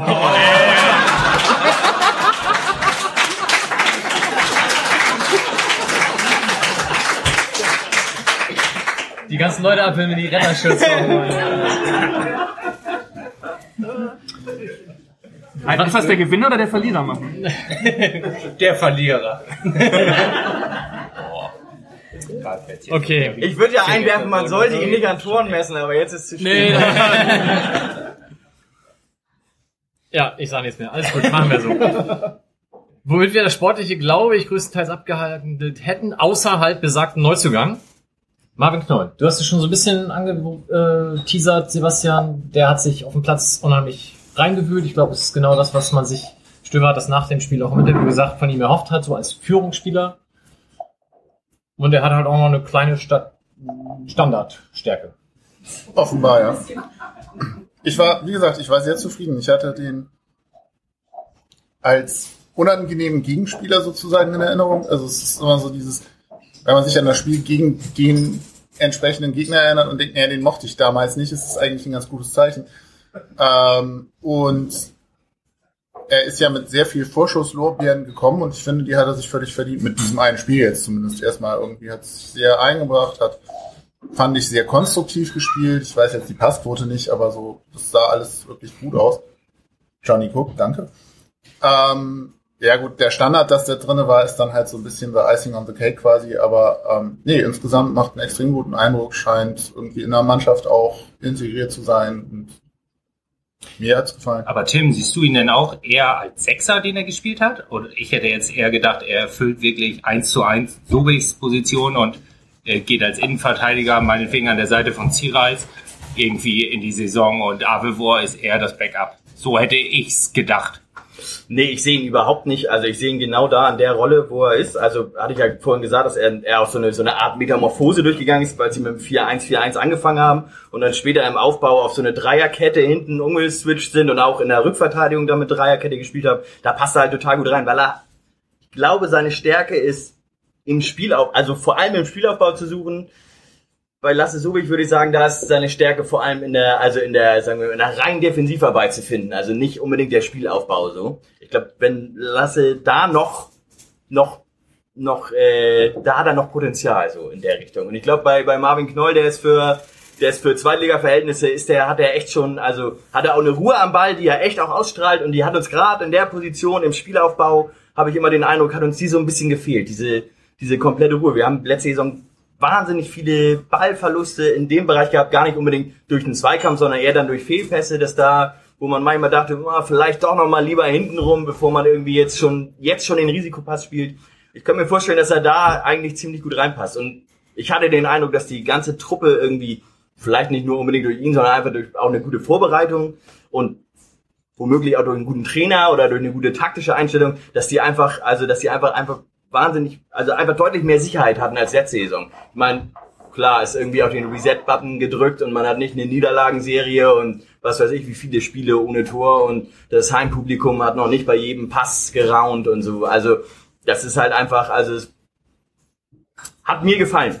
Insgesamt fand ich im Übrigen auch den Spielaufbau hintenrum wesentlich fluider. Also es wirkte letzte Saison oft so, dass die, gerade die Innenverteidigung sich sehr lange überlegt hat, wo spiele ich jetzt den Ball hin, dann kam irgendwie der Pass.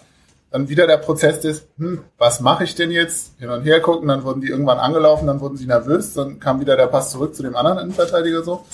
Ähm, das war vorgestern deutlich schnellere Entscheidungen und die dann auch ein bisschen mit mehr Abwechslung, weil natürlich auch mehr Stationen da waren, weil eben ähm, Flum und äh, Knoll sich auch häufig zurückfallen haben lassen und dann auch aktiver eingegriffen haben, fand ich, als zum Beispiel Nerich, der das letzte Saison ja auch ein paar Mal versucht hat, dann mit dem zurückfallen lassen und vielleicht auch äh, die ihre Stärken dann noch ein bisschen stärker im Spielaufbau haben, als Nerich, der vielleicht eher der destruktivere Spieler ist, sag ich mal. Ich meine, spannend wird's halt gegen, wenn man Freitag das Spiel geguckt hat, Kiel gegen HSV.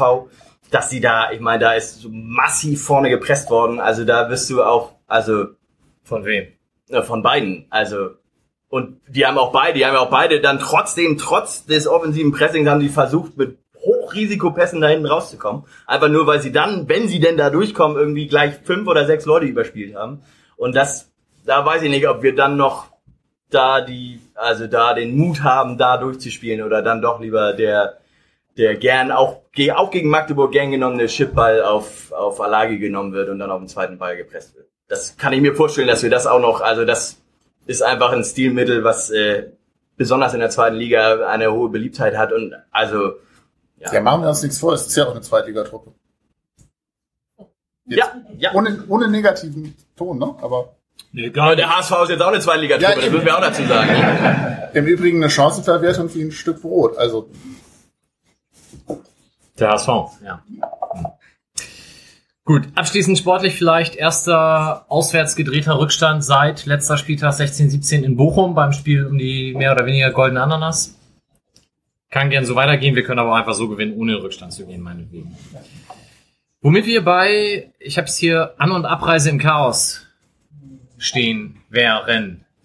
Justus, magst du noch mal ganz kurz erzählen, warum wir hier heute die Biereinnahmen an die Braun-Weiß-Hilfe spenden im Einzelnen? Ja, also es war gar nicht die Anreise. Die Anreise war ähm, problemlos, würde ich behaupten, äh, sondern es war vor allem die Abreise. Ich kann da auch nur aus zweiter Hand erzählen, weil ich war mit dem Bus da und das war ähm, problemlos. Aber es hat sich eben eine große Gruppe, sagen wir mal 300 oder so, eben auch mit dem Zug ähm, auf den Weg gemacht. Und auf der auf dem Rückweg wurde halt schon ähm, vor während des Spiels mit uns besprochen, dass die schlauste Art der Rückreise wäre, ähm, die Fans gehen nach Herrenkrug, wie das ja auch auf der Hinfahrt so angedacht war, dass man da eben zu Fuß hingehen kann. Und dann fährt man gar nicht über Hauptbahnhof, sondern man fährt zu einem, in Hamburg wäre es wahrscheinlich ein S-Bahnhof, keine Ahnung, wie das in Magdeburg heißt, so ein Regionalbahnhof, äh, Neustadt fährt, um eben den Hauptbahnhof gleich zu umgehen. Und der Zug, der dann nach Uelzen genommen werden soll, der hält da eben, also der kommt schon vom Magdeburger Hauptbahnhof und hält eben auch Neustadt und äh, dann kriegt man noch den Zug, der halt sonst sehr, sehr schwer zu kriegen sein soll, weil es halt zeitlich gar nicht passt. Und so haben wir es dann auch an die Fans weitergegeben und äh, ja, alles klar, dann machen wir das so. Ist ja für alle am schnellsten und entspanntesten. Das wollen ja, wollten ja auch irgendwie alle nach Hause nach dem Spiel, logischerweise. Und ähm, dann äh, gehen die Leute also nach Herrenkrug und ähm, der Zug ist aber zu klein, der dann da einrei- äh, einfährt. Also man kann, können zumindest nicht alle mit diesem Zug äh, nach Neustadt überhaupt fahren. Und es wird dann hin und her überlegt, die Leute steigen wieder aus, weil angesagt wird, der nächste Zug fährt direkt nach Uelzen, der da hält. Ja, alles klar, Leute raus und dann, äh, ach so, hier gibt's aber gar keinen Zug, der direkt nach Uelzen fährt. Das war wohl eine Fehlinformation. Oh, super. Und dann sind halt schon Leute nach Neustadt gefahren und die anderen sollten halt in den nächsten Zug, der fünf Minuten später kam oder so, dann eben nachreisen sozusagen. Neustadt treffen sich alle wieder, steigen in den Zug nach Uelzen und los. So, dann steigen alle in den nächsten Zug. Da steht irgendwie ein drauf, fährt nach Braunschweig, alles klar. Meine Kollegin Marleen telefoniert nochmal und fragt, der, der hält jetzt auch wirklich in Neustadt, der nächste Zug? Ja, ja, der nächste Halt ist Neustadt. Alles klar, super, alle rein. Los, alle einsteigen. Alles klar, alle steigen ein. Türen gehen zu. Nächster Halt, Magdeburg, Hauptbahnhof. Oh, ja, super. Das ist super, da auszusteigen jetzt bestimmt auch nach dem Spiel. Und genauso super war's dann auch. Und ähm, man landet da auf irgendeinem so Abstellgleis ist jetzt Quatsch, aber auf jeden Fall auf so einem Gleis relativ am Ende. Und ähm, die Polizei, die da ist, ist völlig aufgeregt, weil äh, keiner irgendwie damit gerechnet hat, dass da jetzt St. Pauli-Fans ankommen. Klar, die sollten ja auch Neustadt aussteigen, wo der Zug aber nicht hingefahren ist. Äh, ja, und dann wurde sofort, dann war dann auch irgendwie genug Polizei da, um halt alle St. Pauli-Fans zu kesseln, irgendwo mitten in der prallen Sonne auf so einem, noch nicht mal Bahnhofsvorplatz, sondern so ein bisschen daneben. Und ähm, wie es im Polizeijargon so schön heißt, Fair- und Entsorgung war aber nicht möglich.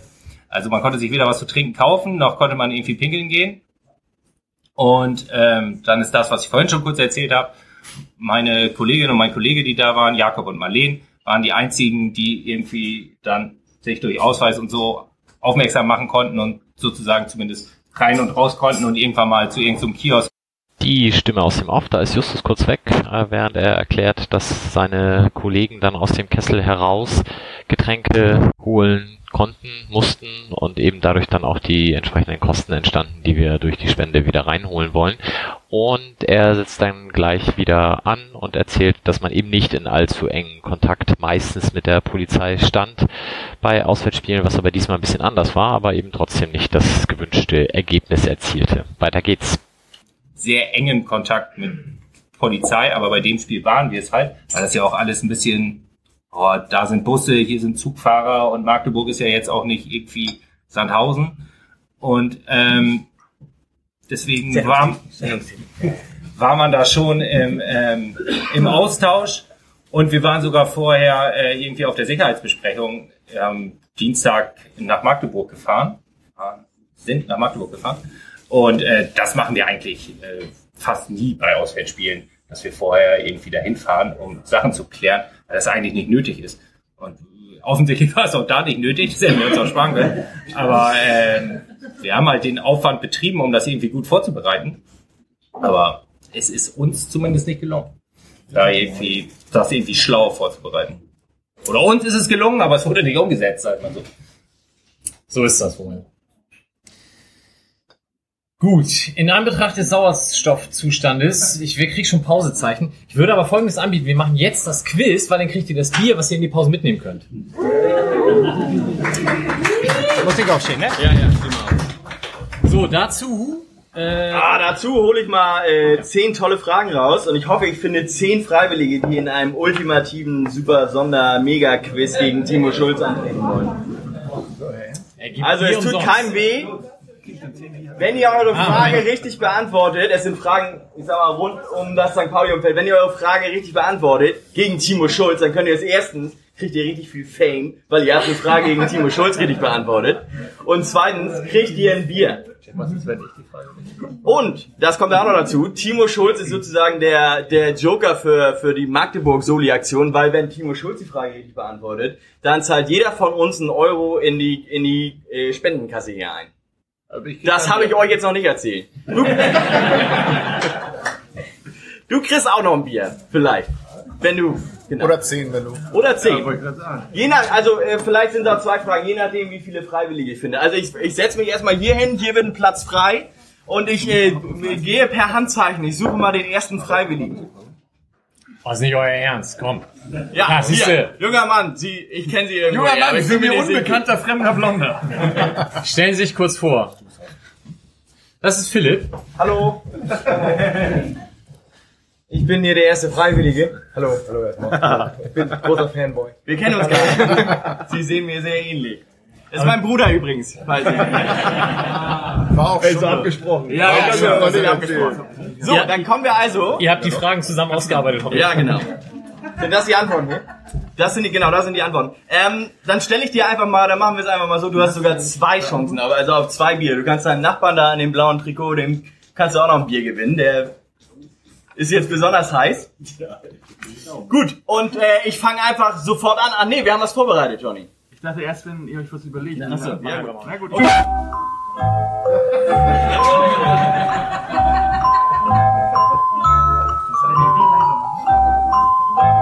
Dieser blecherne Sound ist auch Wie aus der Dose. Also bei der, bei der ersten Frage möchte ich. Ja? Bei der ersten Frage brauche ich eine genaue Zahl. Ich sage immer an, ob das eine Schätzfrage ist oder ich eine, eine genaue Antwort brauche. Bei der ersten Frage brauche ich eine genaue Zahl, ge genaue Zahl von euch. Also, Timo, erst einmal herzlichen Glückwunsch. Du hast im März 2018 18 deine Ausbildung zum Fußballlehrer mit Erfolg abgeschlossen.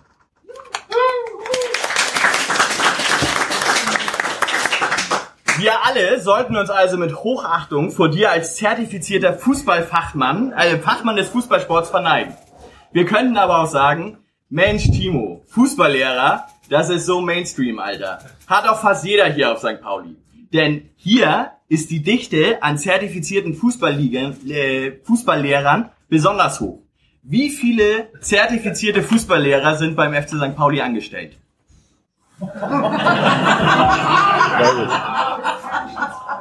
Also wer die Folge mit Roger Stills auswendig gelernt hat, könnte es wissen, glaube ich. Ja, Timo, Timo sagt, er weiß es, bitte. Neun. Neun? Das ist absolut richtig.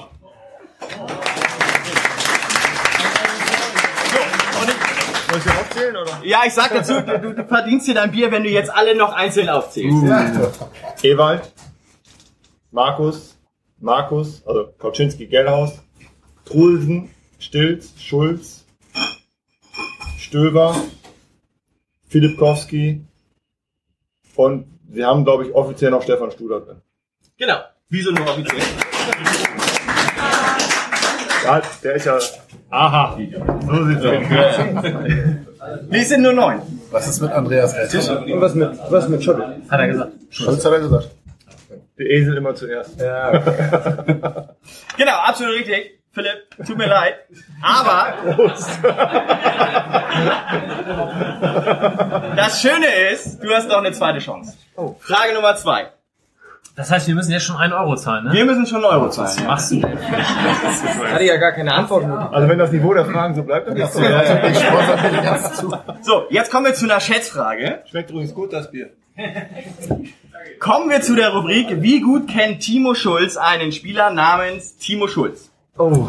Wir starten mit einer Schätzfrage. Timo, du hast insgesamt drei Spielzeiten, drei, in der zweiten Bundesliga gespielt. Dabei hast du in 69 Spielen auf dem Spielfeld gestanden. Natürlich hast du viele, aber nicht alle diese Spiele über 90 Minuten bestritten. Wie viele Minuten hat Timo Schulz in der zweiten Liga auf dem Platz gestanden? So. Du darfst zuerst antworten. Der, äh, der Gast als zweites. Einmal kurz rechnen, ich sag's nochmal, drei Spielzeiten, 69 Spiele. Wie viele Minuten? Ich bin jetzt schon ausgestiegen. Ne? Jetzt können wir die Jeopardy-Melodie ein. Es dauert noch ein bisschen hier, wenn wir Haben wir einen Timer? Wie lange darf man brauchen? Nein, nein, ich, ich werde dir gleich eine Antwort einfordern. Kannst du mir das Bier nochmal wiedergeben? 4870. 4870. 4870. Mehr oder weniger sagen. Also, 4870 sagt Timo. Was hast du, Philipp? Ich, also, ich, ohne dir jetzt was zu sagen, aber ich, ich würde zum Beispiel sowas wie 4869 oder 4871 sagen. Logischerweise. So meine, meine Idee jetzt. Ich sag 4871. Also mehr. Ja, mehr. Die richtige Antwort ist 4149 Oh, ist schon mal schlecht. Minuten. Habe ich überschätzt. Ja, über, überschätzt, aber abermals richtige Antwort von Timo Schulz. Philipp, vielen Dank. Aber das, das Bier kannst du dem, äh, dem, dem jungen der, möchtest du noch ein zweites gleich dem, der, der da hinten, der jetzt die Hand hochhebt, dem kannst du es geben. Frieda, ja du, genau. Dankeschön. Da hinten, Da hinten hat einer die Hand. So, ich habe noch äh, weitere Fragen. Gibt es weitere Freiwillige? Hier, ihr. Der hat sich gerade auch gemeldet. Nein, hier sind keine, es sind keine Schlimmfragen mehr.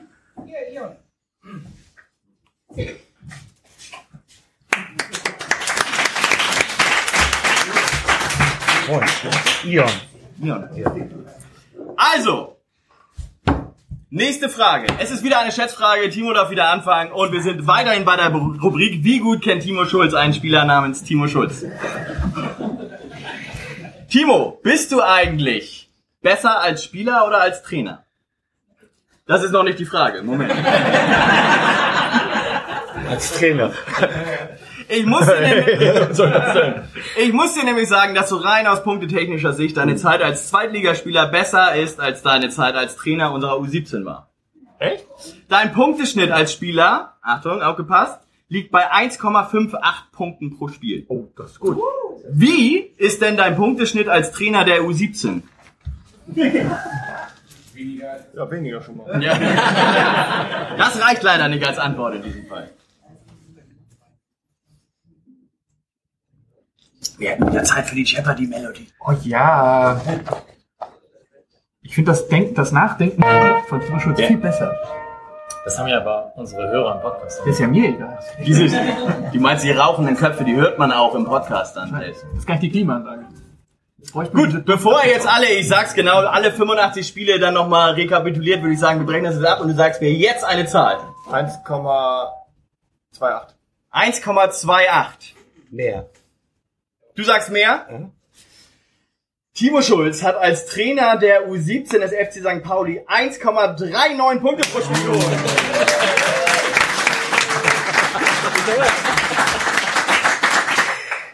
Herzlichen Glückwunsch. Wunderbar. Achso. Moment, Moment. Und Prost, Danke, vielen Dank. Danke. Das Schöne ist ja, du kannst noch ein zweites Bier gewinnen und wir, du kannst uns nochmal die Chance geben, nicht noch mehr Geld in den Pot zu werfen. Wir haben nämlich noch eine weitere Frage, aber jetzt ist nicht mehr, Das ist für einen guten Zweck. jetzt ist nicht, jetzt ist nicht mehr die Rubrik, wie gut kennt, kennt Timo Schulz, Timo Schulz, sondern die nächste Frage ist so eine allgemeine Frage, die eigentlich natürlich jeder aus dem FF beantworten könnte. Wir alle in diesem Raum kennen diese Aussage, meist von Dagi gesprochen. Damit ist das Millantor mal wieder ausverkauft. Wie viele Personen müssen denn am Millantor sein, damit es ausverkauft ist? Soll ich sagen? Du darfst zuerst sagen. 29.543. Was sagst du? 29.500. Es sind 29.546. Und damit ist, aber Timo hat damit die Runde gewonnen. Sicher? Hast du nachgezählt? Ja, ja, ich, ich habe also ich habe alle mir möglichen, ich habe noch nicht beim Verein angerufen, aber es sind 506. Jetzt habe ich ja auch seit heute, müssen Kinder ja auch ein Ticket haben. Ah, aber Ja. zählen nicht. Also Schoßkarten, Schoßkarten. Schoßkarten. Sind umsonst, aber du musst eine haben. Damit du versichert bist, oder warum? Ja, also aus, der Verein muss aus Sicherheitsgründen wissen, wie viele Leute im Stadion sind. So viel dazu, du hast dein Bier gewonnen. Herzlichen Glückwunsch. Hast uns noch eine Person mit einem Bier. Ja, direkt daneben, der, der Kollege. Der kriegt dann auch ein Bier. Obwohl ich ihn nicht kenne, aber ist der Kollege.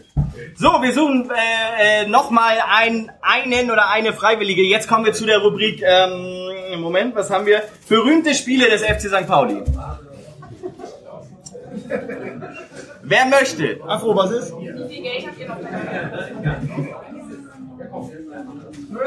Siehst du. Ich bin Marc von Fanclub Unterlinden. Für die Daheimgebliebenen.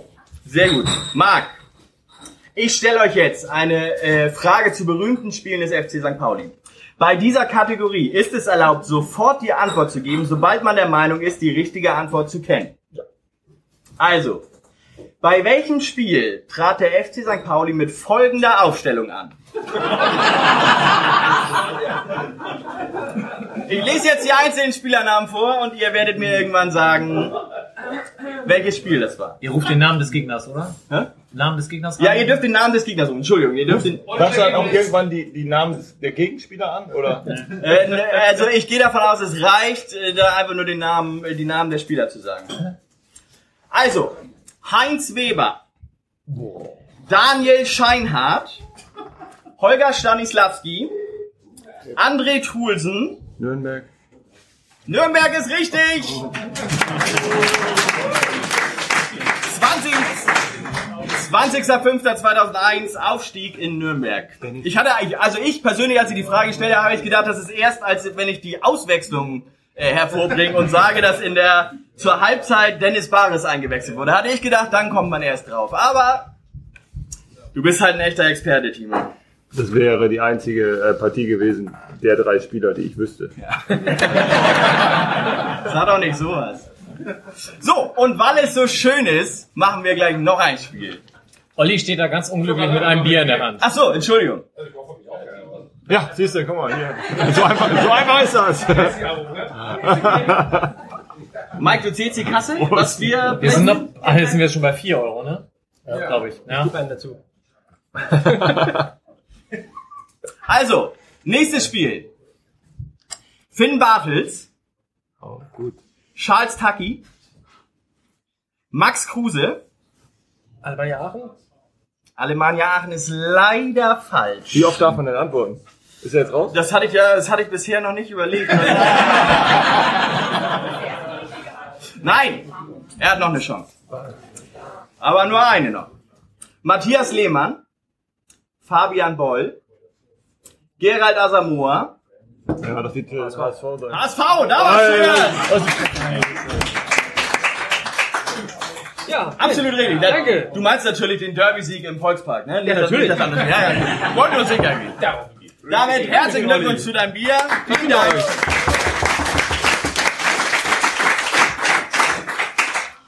So, vier Fragen habe ich noch.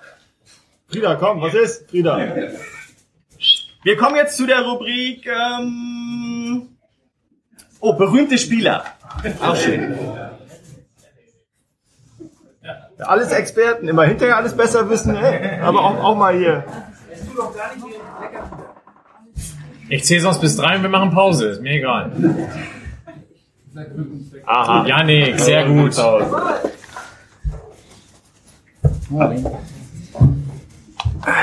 Schickes T-Shirt übrigens. Grüße. Grüße. So, also wir sind immer noch, wir sind immer noch in, in dem Modus, dass man die Antwort sagen darf, sobald man sie weiß oder meint, sie zu wissen. Aber äh, falls sie falsch ist, hat man keine Antwortmöglichkeit mehr. Das ist, hat sich jetzt ein bisschen geändert im Vergleich zu den Spielen. Jetzt halt, jetzt halt eigentlich Johnnys Beitrag, weil er hat noch als 50 Portemonnaie. Er hat nur noch, nee, er hat nur noch Hatte, einen Euro. hatte. Jetzt hat er keinen mehr. Jetzt hat er minus vier, glaube ich. was. Wie soll ich das zu Hause erklären? Neue Strichliste, ne? Das ganze, ganze Taschengeld für den Monat schon. Also, Rubrik berühmte Spieler. Timo. Weißt du, wer am 6.5.2008 beim Spiel gegen den 1. FC Kaiserslautern hinter dir in der Innenverteidigung sein allererstes Profispiel bestritt? 6.5.2008 in der Innenverteidigung erstes Profispiel gegen Kaiserslautern. Ich habe schon gehört, ganz genau. Schnecke Kaller war es. Das war aber nicht die Frage.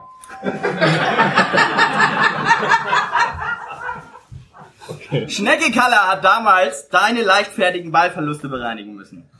Er ist damit mit Abstand der dienstälteste Profi der ersten Mannschaft des FC St. Pauli. Ich betone der ersten Mannschaft des FC St. Pauli. Und hat kürzlich sein 15-jähriges St. Pauli-Jubiläum gefeiert. Wer ist denn eigentlich der zweitdienstälteste Profi der ersten Mannschaft des FC St. Pauli? Erstmal. Hm? Nein, ihr müsst nicht anfangen. Jetzt, sage ich jetzt, wer von euch es weiß, der sagt es einfach.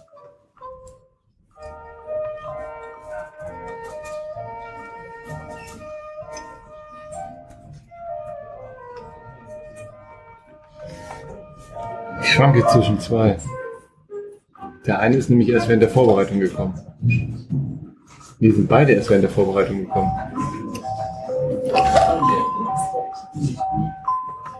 Ich kann dazu sagen, sie sind beide, sie, sie sind beide in der Sommerpause Ja, ich weiß. 2012 gekommen. Und Wie ich lange, weiß, war, wie lange waren sie denn da? Buchti oder Himmelmann, einer von beiden. Der Dienstälteste heißt, er sind immer noch da.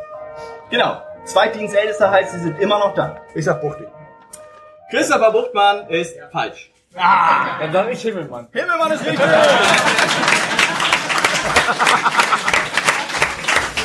genau, ich würde dazu sagen, äh, Bo, äh, Robin Himmelmann, Das wurde mir verdient, oder? 11.11.07.2012, Christopher Buchtmann, äh, ich glaube 1.8.2012. Ja, wir haben die beide in der Sommerpause verpflichtet, das weiß ich noch. Buchti ist dazu gekommen, aber Robin hat ganz lange Probetraining gemacht. Ich weiß gar nicht, ob der schon vorher verpflichtet war. Das sind Vereinsinterner, die kennen wir nicht. Gut, um deine Ehre zu berühmten Ah, ja, Spielern zu retten, Timo, kannst du jetzt natürlich noch einmal die richtige Antwort geben. Denn wir sind weiterhin bei Schnecke Kaller. Trotz dieser langen Zeit, die Schnecke Kaller schon bei uns ist, hat er bisher leider nur 154 Spiele für den FC St. Pauli gemacht. Verletzungen verhinderten viele Einsätze.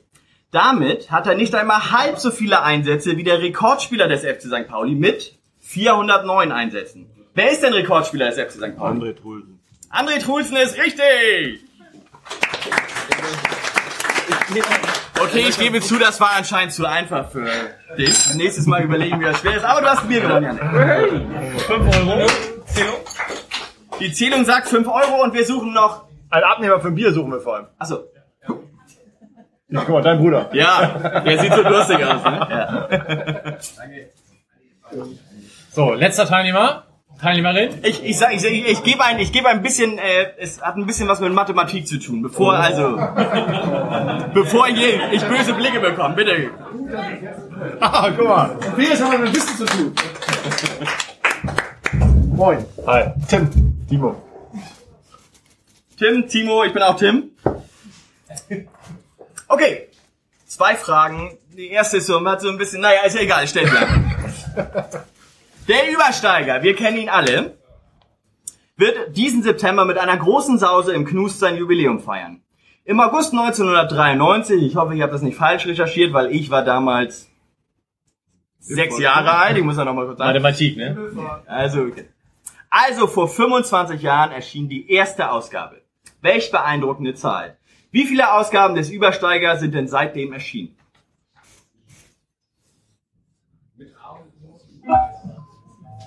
Das ist doch nicht die Frage. Ne? Das ist die Frage. Und ich überlege mir, wenn jetzt in 10 Sekunden keine Antwort kommt, dann mache ich daraus einfach eine Schätzfrage. 275? 275 ist leider falsch. Das ist eine Schätzfrage. Ist ja auch keine Schätzfrage, damit hast du die Runde gewonnen, Timo. Nein, es ist keine Schätzfrage. Bei einer Schätzfrage hättest du zuerst was sagen müssen. Genau, wer weiß die richtige Antwort? Ich habe weniger. 128 ist ganz nah dran. Das war, waren wir beim letzten Jahr. Wer- Ich habe irgendwo schon die richtige Zahl gehört. 132 ist genau richtig. Und aber aufbauend auf diese Frage, bevor hier, nee, erstmal da wird ein Bier verteilt. also, ja, ja. Hast ein Bier verdient, komm. Hau rein.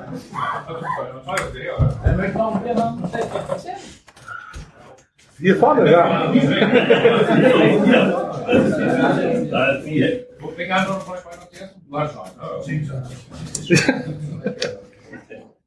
So, und jetzt kommen wir zur wahren Mathematikfrage. Der Millanton ist im Vergleich zum Übersteiger noch relativ jung. Ihr seid heute alle live bei der Aufnahme der Folge Nummer 56 zugegen. Allerdings erscheint der Millanton häufiger im Jahr. Während der Übersteiger nur, nur viermal pro Jahr erscheint, viermal ist ganz schön viel Arbeit, kann ich euch sagen, sind es beim Millanton 14 Sendungen pro Jahr. Ich habe das mal jetzt festgesetzt auf 14 Sendungen pro Jahr. Und nun bitte die Synapsen im Großhirn aktivieren. Zum Ende dieses Jahres wird der Übersteiger die Ausgabe 134 und der Millanton die Ausgabe 64 erreicht haben. Habt ihr? Ich wiederhole es nochmal. Super Frage. Nochmal, Du, du darfst dir das ja auch gerne ja, Zum Ende diesen, ich wiederhole, zum Ende diesen Jahres wird der Übersteiger die Ausgabe 134 und der Millanton die Ausgabe 64 erreicht haben. In welchem Jahr überholt der Millanton denn den Übersteiger in Bezug auf die Anzahl der Ausgaben? Schätzfrage, ne? Nein, nein, nein, nein, nein. Ich möchte die, 14, 14 pro Jahr hast du angesetzt? der Millanton hat 14 Folgen pro Jahr, der Übersteiger vier Ausgaben. Ohne Sauerstoff besonders schwer, ja. Wir, wir können jetzt noch Pause machen und dann. Lassen wir sie einfach sitzen hier. Ne? Ja. 2027? Nein, Bruder, 100 So, also ich, ich erwarte jetzt in fünf Sekunden eine definitive Antwort von irgendwem von euch. Also, beziehungsweise das nächste, was ihr sagt, nehme ich als Antwort. Und wenn sie nicht richtig ist, dann hat ist sie aber mal los. leider der andere gewonnen. Wer näher dran ist. Nein, nein, nein, nein. Wir sind jetzt schon so weit gekommen. Timo ist hier schon richtig am Rechnen, deswegen. 2026. Das ist richtig.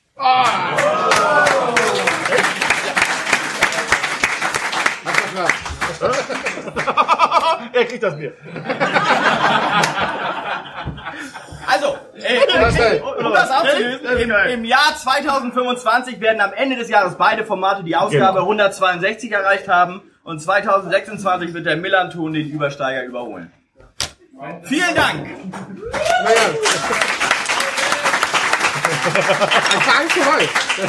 Ja, das war das So, elf Minuten Pause, wir machen um fünf nach weiter. Wir folgen dir, egal wohin.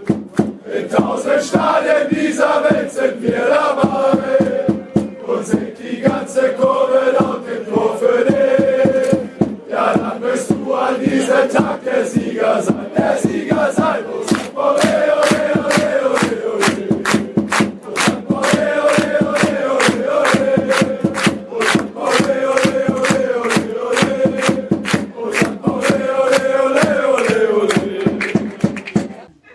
So, da sind wir wieder.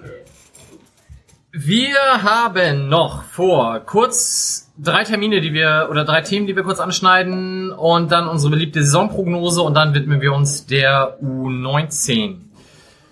Erstens zwei oder ein, ein Termin, nämlich die Blindenfußballmannschaft des FC St. Pauli ist erneut als Tabellenführer aus der Saison herausgegangen mit fünf Siegen aus sechs Spielen. Und wer am 25. August um 17.15 Uhr in Düsseldorf am Burgplatz ist, kann dort das Endspiel um die deutsche Meisterschaft sich anschauen.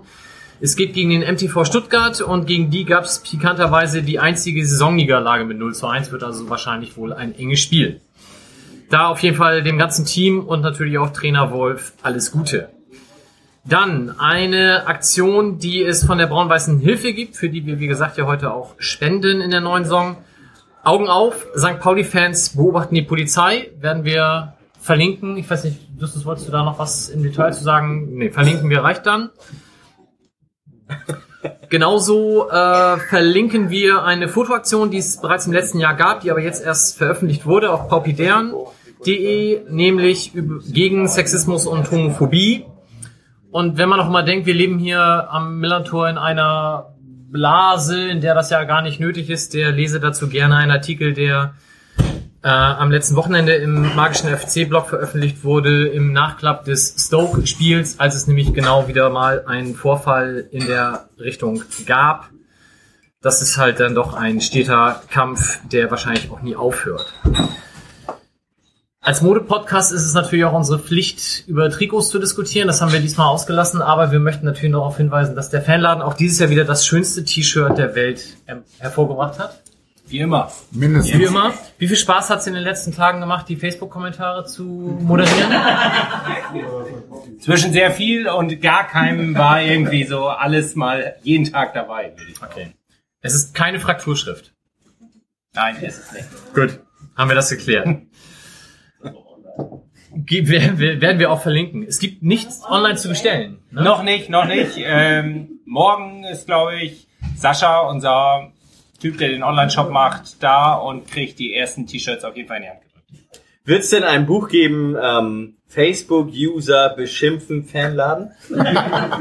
Ja, Hörbuch, du liest vor. Sehr gerne. Liebend gerne. Ey, Fansladen! Ihr seid so scheiße. Gibt's bei euch Zigaretten, ja. Okay, damit wären wir bei unserer beliebten Saisonprognose. Ich würde sagen, wir machen das wie in den letzten Jahren immer, dass einer anfängt, äh, der dann in der nächsten Runde nicht anfangen muss. Das war, glaube ich, jetzt schon kompliziert genug formuliert. Äh, ja. Egal. Ich habe in meiner Tabelle hier stehen Justus als erster, der mal sagen muss, wie viel für der FC St. Pauli wird. Und ich sage vielleicht dazu, du warst in den letzten Jahren immer erschreckend negativ, aber auch nah dran. Scheiß Kombination. Dann sage ich Elfter. Ist notiert. Tim. Ja, Moment, Moment, Moment, Moment. Das brauchst du nicht googeln, weil das Doch, wir haben ein erster Spieler, wir haben einmal gewonnen. Kicker Ich mach das, nein, ich mach das komplett nach Statistik. Ich sage, der FC St. Pauli wird 1, 2, 3, 4, 5, 6, Es gibt 18 Plätze, 9, okay? 10. Welche Statistik war Goal das? Impact, deine Lieblingsstatistik, Timo. Sebastian. Ich bin ja wieder überoptimistisch, ne? Dritter?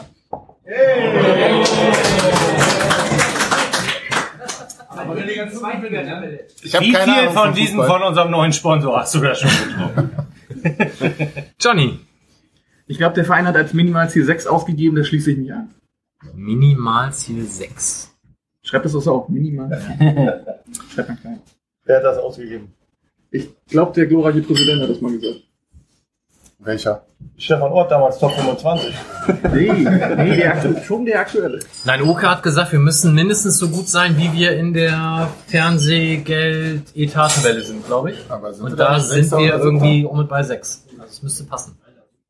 Ich denke mir doch sowas nicht aus. Immer.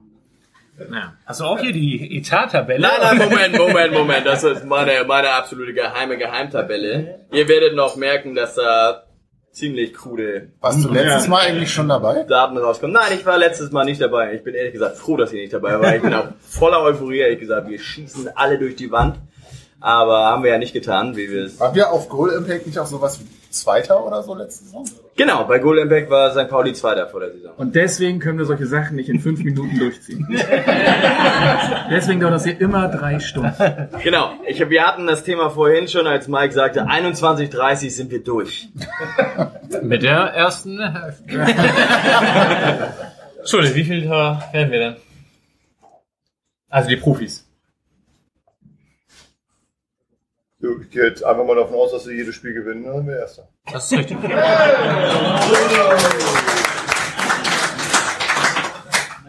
102 Punkte ist okay, ja.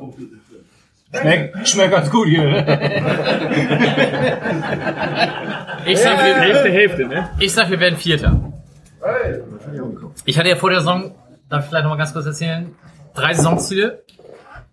Vier Punkte aus den Derbys. Mindestens 15, nein, vor dem HSV stehen und trotzdem mindestens 15. Hat sich noch nichts dran geändert. Gut, Wenn zweite Runde. exakt dieses Szenario eintrifft, Wenn wir 15. werden und vom HSV stehen, das würde mir absolut reichen, ja. Und wenn wir dann nur drei Punkte aus den Derbys, wäre ich flexibel. Zweite Kategorie, wer erzielt die meisten Tore? Gut, meine Antwort kann ich gleich hinschreiben. Äh, Tim. Ja. Für den FC St. Pauli nur Ach in der so, Liga. ja, dann. Nur in der Hinrunde. Nur in der Liga. Also nur in der Liga. Hinrunde, was soll das denn? Ja, weiß ich Nur, nicht. nur an ungeraden Spieltagen. Nur freitags 2030. Nur in Magdeburg. Buchtmann und Knoll. Nein, ähm, äh, Christopher Buchtmann. Sebastian. Weiß man, wer denn noch schießt? Nee, ne? ja. Ich Den haben wir noch- nicht verpflichtet. Oh ja, können wir den auch? soll Du kannst Mr. X nennen, natürlich. Wie heißt der Braunschweiger noch? Nee, äh, ich sage auch Buchti. Ey, das habe ich schon gesagt, das darf man nicht. Das einfach nochmal nehmen. Ist geklaut. Ich glaube ja an die Stürmer an sich. Deswegen sage ich, es wird äh, der Diamantakos. Antizyklisches Tippen. Herr Schulz. Klar, oder? Ja, hallo, erstmal musst du, Mike. Ich habe hier eine andere namentliche Reihenfolge, als wir hier sitzen. Dass die ersten so identisch sind, war meiner prophetischen Gabe geschuldet. Auch Alagui. deswegen. Sehr gut. Doppelpack gegen Darmstadt. Oh, Aber der das das reicht schon. ja. Aber nicht mehr wer Erster werden wollte. Wir schießen also nur vier Tore die gesamte Saison. Ich sag natürlich auch Samir Alagui. Ey! Siehst du, geht doch. Natürlich. Ja, hier die Statistiken und alles rauskramen und jetzt aber Alagui. Schulde will mir nicht verraten, wer Elfmeter schießt, obwohl das weiß, hat er gesagt. Ich glaube, Knoll schießt Elfmeter und deswegen sage ich Knoll. Kriegen wir Elfmeter diese Saison? Ja, kriegen wir. Hast du dich nicht vorhin noch über Elfmeterschützen? Aber da war Knoll nicht dabei. Stimmt, er war nicht mit in Amerika. Wahrscheinlich Ja, genau. ist das der einzige Grund, warum Justus glaubt, dass Knoll die Elfer schießt. Nö, ich habe so einen Magdeburg-Grund, hätte ich da auch noch anzubieten. Gut. Die ersten drei in der Abschlusstabelle. Sebastian fängt an. Reihenfolge ist egal. Köln, St. Pauli hatte ich ja eben schon.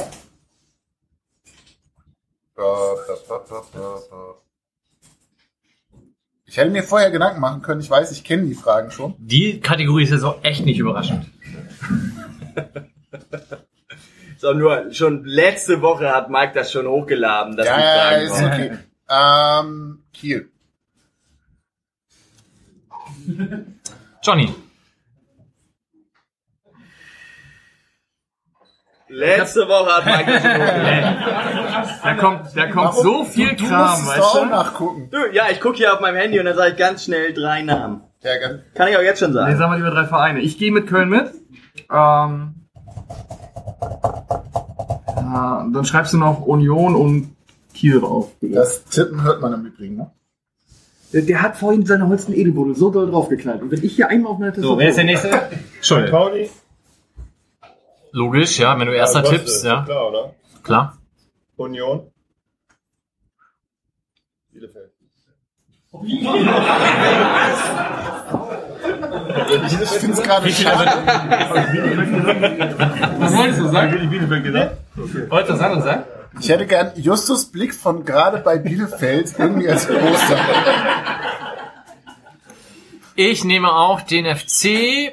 Ich nehme auch Union. Und als dritten, ich habe das ja erst letzte Woche hoch. Bitte was? Du meinst, ich tippe uns auf vier und trotzdem unter die ersten drei? er meint, du sollst Bielefeld doppelt abgesichert werden. Ja, stimmt. Aus taktischen Gründen nehme ich dann auch den FC St. Pauli. Super. Fantastisch. Wenn wir Dritter werden, kann ich mich freuen, wenn wir Vierter werden. 15. Da wollte sich auch freuen. In alle Richtungen abgesichert. Das ist fantastisch. Aufstieg egal, Hauptsache Saisontippspiel. Justus. Köln, Kiel, Darmstadt. Nachdem sie hier 2-0 gegen uns verlieren. Ja, guck mal, aber Darmstadt hat keiner gelacht. Darmstadt hat keiner gelacht. So, Goal Impact sagt was? Ja, was soll ich sagen? Magdeburg. Was? Letzte Saison Kiel. Magdeburg, Köln, Kiel. Das soll ich. Ich zieh das durch. Ja, aber die sind, warte, das kann ich auch sagen. Oder ist das auch eine Frage? Nee, HSV ist kein Thema. Die sind hinter St. Pauli auf Platz 13 werden die geführt. Ich mag das ungern sagen. Abstiegswahrscheinlichkeit, Moment. Abstiegswahrscheinlichkeit 31,7 Prozent. Also in drei, einer aus drei Saisons steigt der HSV ab. Nehme ich. So, die drei letztplatzierten der Tabelle. Johnny fängt an. Magdeburg, Paderborn. Und Absichern. Willst du nochmal Bielefeld sagen jetzt? ja, ich, komm, ich sag's Sandhausen. Sandhausen, du. Obwohl die am Samstag Dark Horse, Platz Punkte 4 laut Goal Impact. Ja, das, äh, das ist die aktuelle Tabelle, die ist nicht so ausschlagend. Also vielleicht schon. Aber die kann man schon nehmen hier, ne? Also. Duisburg, Aue, Darmstadt. Duisburg, Darmstadt. Aue. Ich steig noch auf. Ich sag Heidenheim, HSV, haben wir noch was mit H? Holstein, siehst du.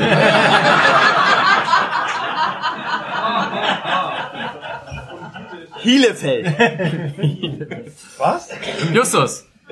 Sandhausen, Paderborn und Bochum. Bochum. Das wäre geil. Paderborn übrigens Platz 5 laut Goal Impact. Die haben auch irgendwie 113 Tore gemacht oder so in der dritten Liga. Auf jeden Fall sage ich Darmstadt, Ingolstadt führt. Darmstadt. Hast keinen Bock auf weite Fahrten, oder? Ja, genau. Das ist einfach so ausgesehen. FÜ. Sebastian. Darmstadt, Duisburg, HSV. Darmstadt, MSV, HSV. Sehr gut. Also. Darmstadt muss schon, Entschuldigung, dass ich da nochmal dazwischen grätsche mit Darmstadt, also der Fußball von Darmstadt, das war jetzt auch, also gegen Paderborn, das ist das nackte Grauen. Das möchte ich eigentlich nicht mehr singen. Ja, und wer hat gewonnen? Ich frage das jetzt nur für die Statistik. Ja, weiß ich nicht, habe Ja, ich nicht, hab hab, ich weiß ich gesehen. nicht, habe ich nicht aufgepasst. Das war ja kein Fußball. Ja, ich habe nur den Fußball gesehen, den fand ich scheiße. Aber Ergebnis ist ja erstmal ein. Ich möchte im Übrigen noch mal kurz eine Lanze für Timo Schulz brechen, weil es erinnert sich nie mehr an letzte Saison, als wir hier im Sommer saßen und ich sag nicht, wen zu Gast haben, aber es erinnert sich vielleicht noch jemand dran, wie lange der Kollege gebraucht hat, um rauszukriegen, welche Teams überhaupt in der zweiten Liga spielen. Ging etwas schneller diesmal. Ralf, schönen Gruß. Ich hatte kurz Angst, dass es Markus Kocinski war. Könnte Ralle auch als Telefonjoker. Was macht er jetzt? Der macht jetzt die The Zone? U19? Nee, The Zone. Oder U17? The Zone. Nee, aber er ist Co-Trainer jetzt- U17. U17, ne? Co-Trainer U17. Und Autofahren. Und The Zone, natürlich. Sieht was von der Welt. Gut. So. Timo Schulz, wer sich jetzt eine unfassbar, äh, umfassende Aufarbeitung deiner Karriere äh, wünscht, dem sei empfohlen die Millanton-Ausgabe 39 vom 15. März 2017. Da haben wir das nämlich inklusiver spektakuläre Ball ins Gesicht von André Schöle alles schon äh, behandelt. Und 17 Tore gegen TSV Fulkum oder so. SV. SV, Entschuldigung. Die in Sandalen gespielt haben. Es war eine legendäre Ausgabe. Und er fährt nach Norderney und fragt die Rezeptionistin von wie hieß das? Aber wir entließen dich mit der leichten Hoffnung, dass du vielleicht den Fußballlehrer machen dürftest. Wie wir inzwischen wissen, durftest du. Und du hast direkt danach auf der Vereinshomepage gesagt, wenn ich irgendwann mal in Ostfriesland auf dem Deich stehe und zurückblicke, kann ich das Ganze bestimmt besser einordnen. Aktuell ist der Lehrgang noch zu frisch, ich fühle mich noch wie im Hamsterrad. Die Zeit, das zu begreifen, war bislang noch nicht da. Das war im März, jetzt haben wir August. Wie ist es denn? Nee, ist schon, dass, äh, dass man da so durchgepresst wird durch diesen Lehrgang in zehn Monaten, dass man das irgendwie nicht verarbeiten kann. Und wenn man dann danach mal die Zeit findet, gerade in so einer Sommerpause, das alles zu sortieren und so, das auch mit ein bisschen Abstand zu betrachten, dann, äh, ja, dann wird einem das schon klarer, was man da überhaupt alles in sich aufgenommen hat und wie es jetzt weitergehen soll. Und ja, es war so viel Input, dass ich jetzt auch ganz klar sage, ich bin gerade auch jetzt mit meiner U19 in einer mega Ausprobierphase, mache ganz viele Sachen anders, einfach um zu gucken, ob das funktioniert oder nicht. Du hast schon damals gesagt, du hast bei Stani gesehen, wie viel das nochmal in der Trainingsarbeit auch verändern wird. Ähm, Hast du das in diesen zehn Monaten auch schon einbringen können oder ist das wirklich was, was erstmal sacken muss? Ja, das war gut. Dadurch, dass ich, ähm, kann man sich vorstellen, dass ein Drittel der Leute, die da im Kurs sind, auch parallel noch eine Mannschaft machen und zwei Drittel eigentlich von ihrem Verein dann freigestellt werden, weil die halt wissen, dass es eigentlich nicht zu handeln ist. Ich hatte hier eine gute Unterstützung von unserem Leiter NLZ Roger Stills, äh, von, von meinen Co-Trainern, so dass es funktioniert hat. Ähm, aber ich konnte eben alles, was ich im Lehrgang lerne, sofort ausprobieren und dann sehen, ob es funktioniert oder nicht oder ob es mir passt, ob es meine Idee vom Fußball entspricht oder nicht. Und äh, das ist dann schon ein Vorteil. Das ist natürlich auf der einen Seite mehr Stress. Auf der anderen Seite ist auch der Vorteil, dass du sofort in der Praxis bist und sofort alles ausprobieren kannst. Und das war, ist schon cool. Also ich bin jetzt eben auch dabei, noch ganz viele Sachen auszuprobieren und er macht Spaß. Du hast dabei das Praktikum hier im Profiteam machen dürfen. Waren das auch nochmal andere Einblicke? Weil du warst ja auch schon eine Zeit lang hier Co-Trainer. Ja, nee, also das war jetzt nichts Neues für mich. Ich war hier vier Jahre Co-Trainer, ich habe davor 15 Jahre selber als Profi äh, gespielt. Da habe ich jetzt nicht noch irgendwie was mitgenommen, was für mich vollkommen ist. Wenn man sich so die letzten Jahre anguckt, ich meine, als wir angefangen haben mit diesen ganzen A- und B-Jugend-Bundesligen, da war St. Pauli immer so ein Team, was mit beiden Mannschaften irgendwie gegen den Klassen, um den Klassenerhalt kämpfte. Mal erfolgreich, manchmal auch nicht so. Jetzt sind wir eigentlich in den letzten Jahren wirklich da konstant geworden. Jetzt, seit du bei der U17 bist, seid ihr Sechster geworden, Sechster geworden, Siebter geworden. Hat 1,38 Punkte pro Spiel geholt.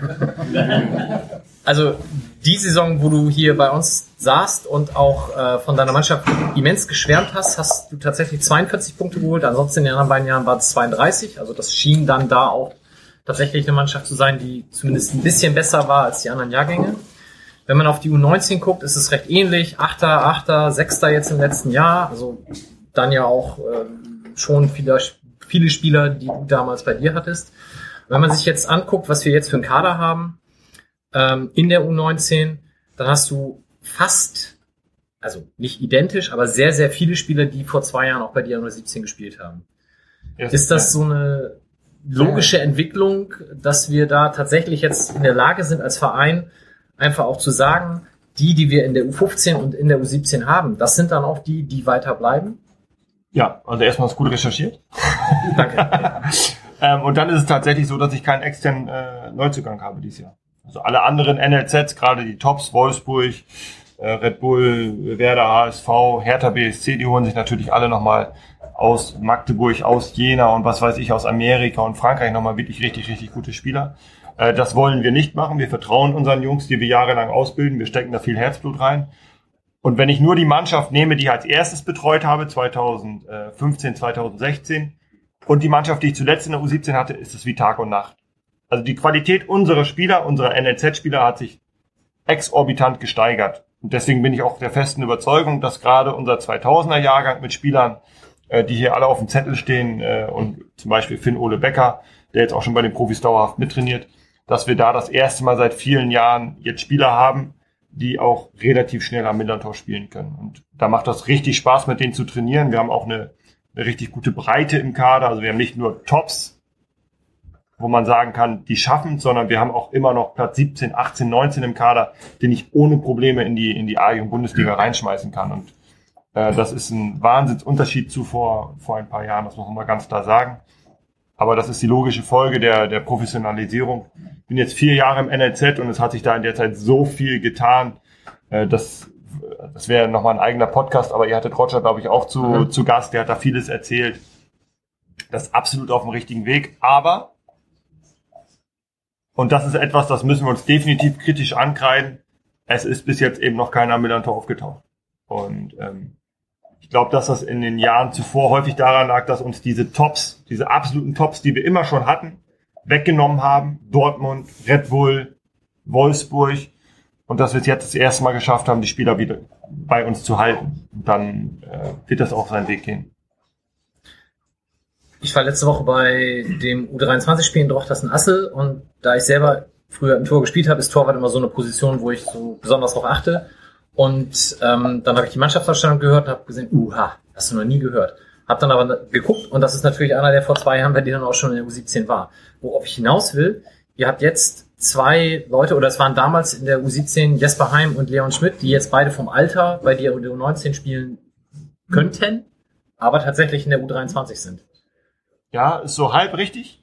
Ähm, wir starten da dieses Jahr ein Pilotprojekt. Wir versuchen beiden Torhütern, weil beide überdurchschnittlich gut sind, möglichst viel Spielpraxis zu geben.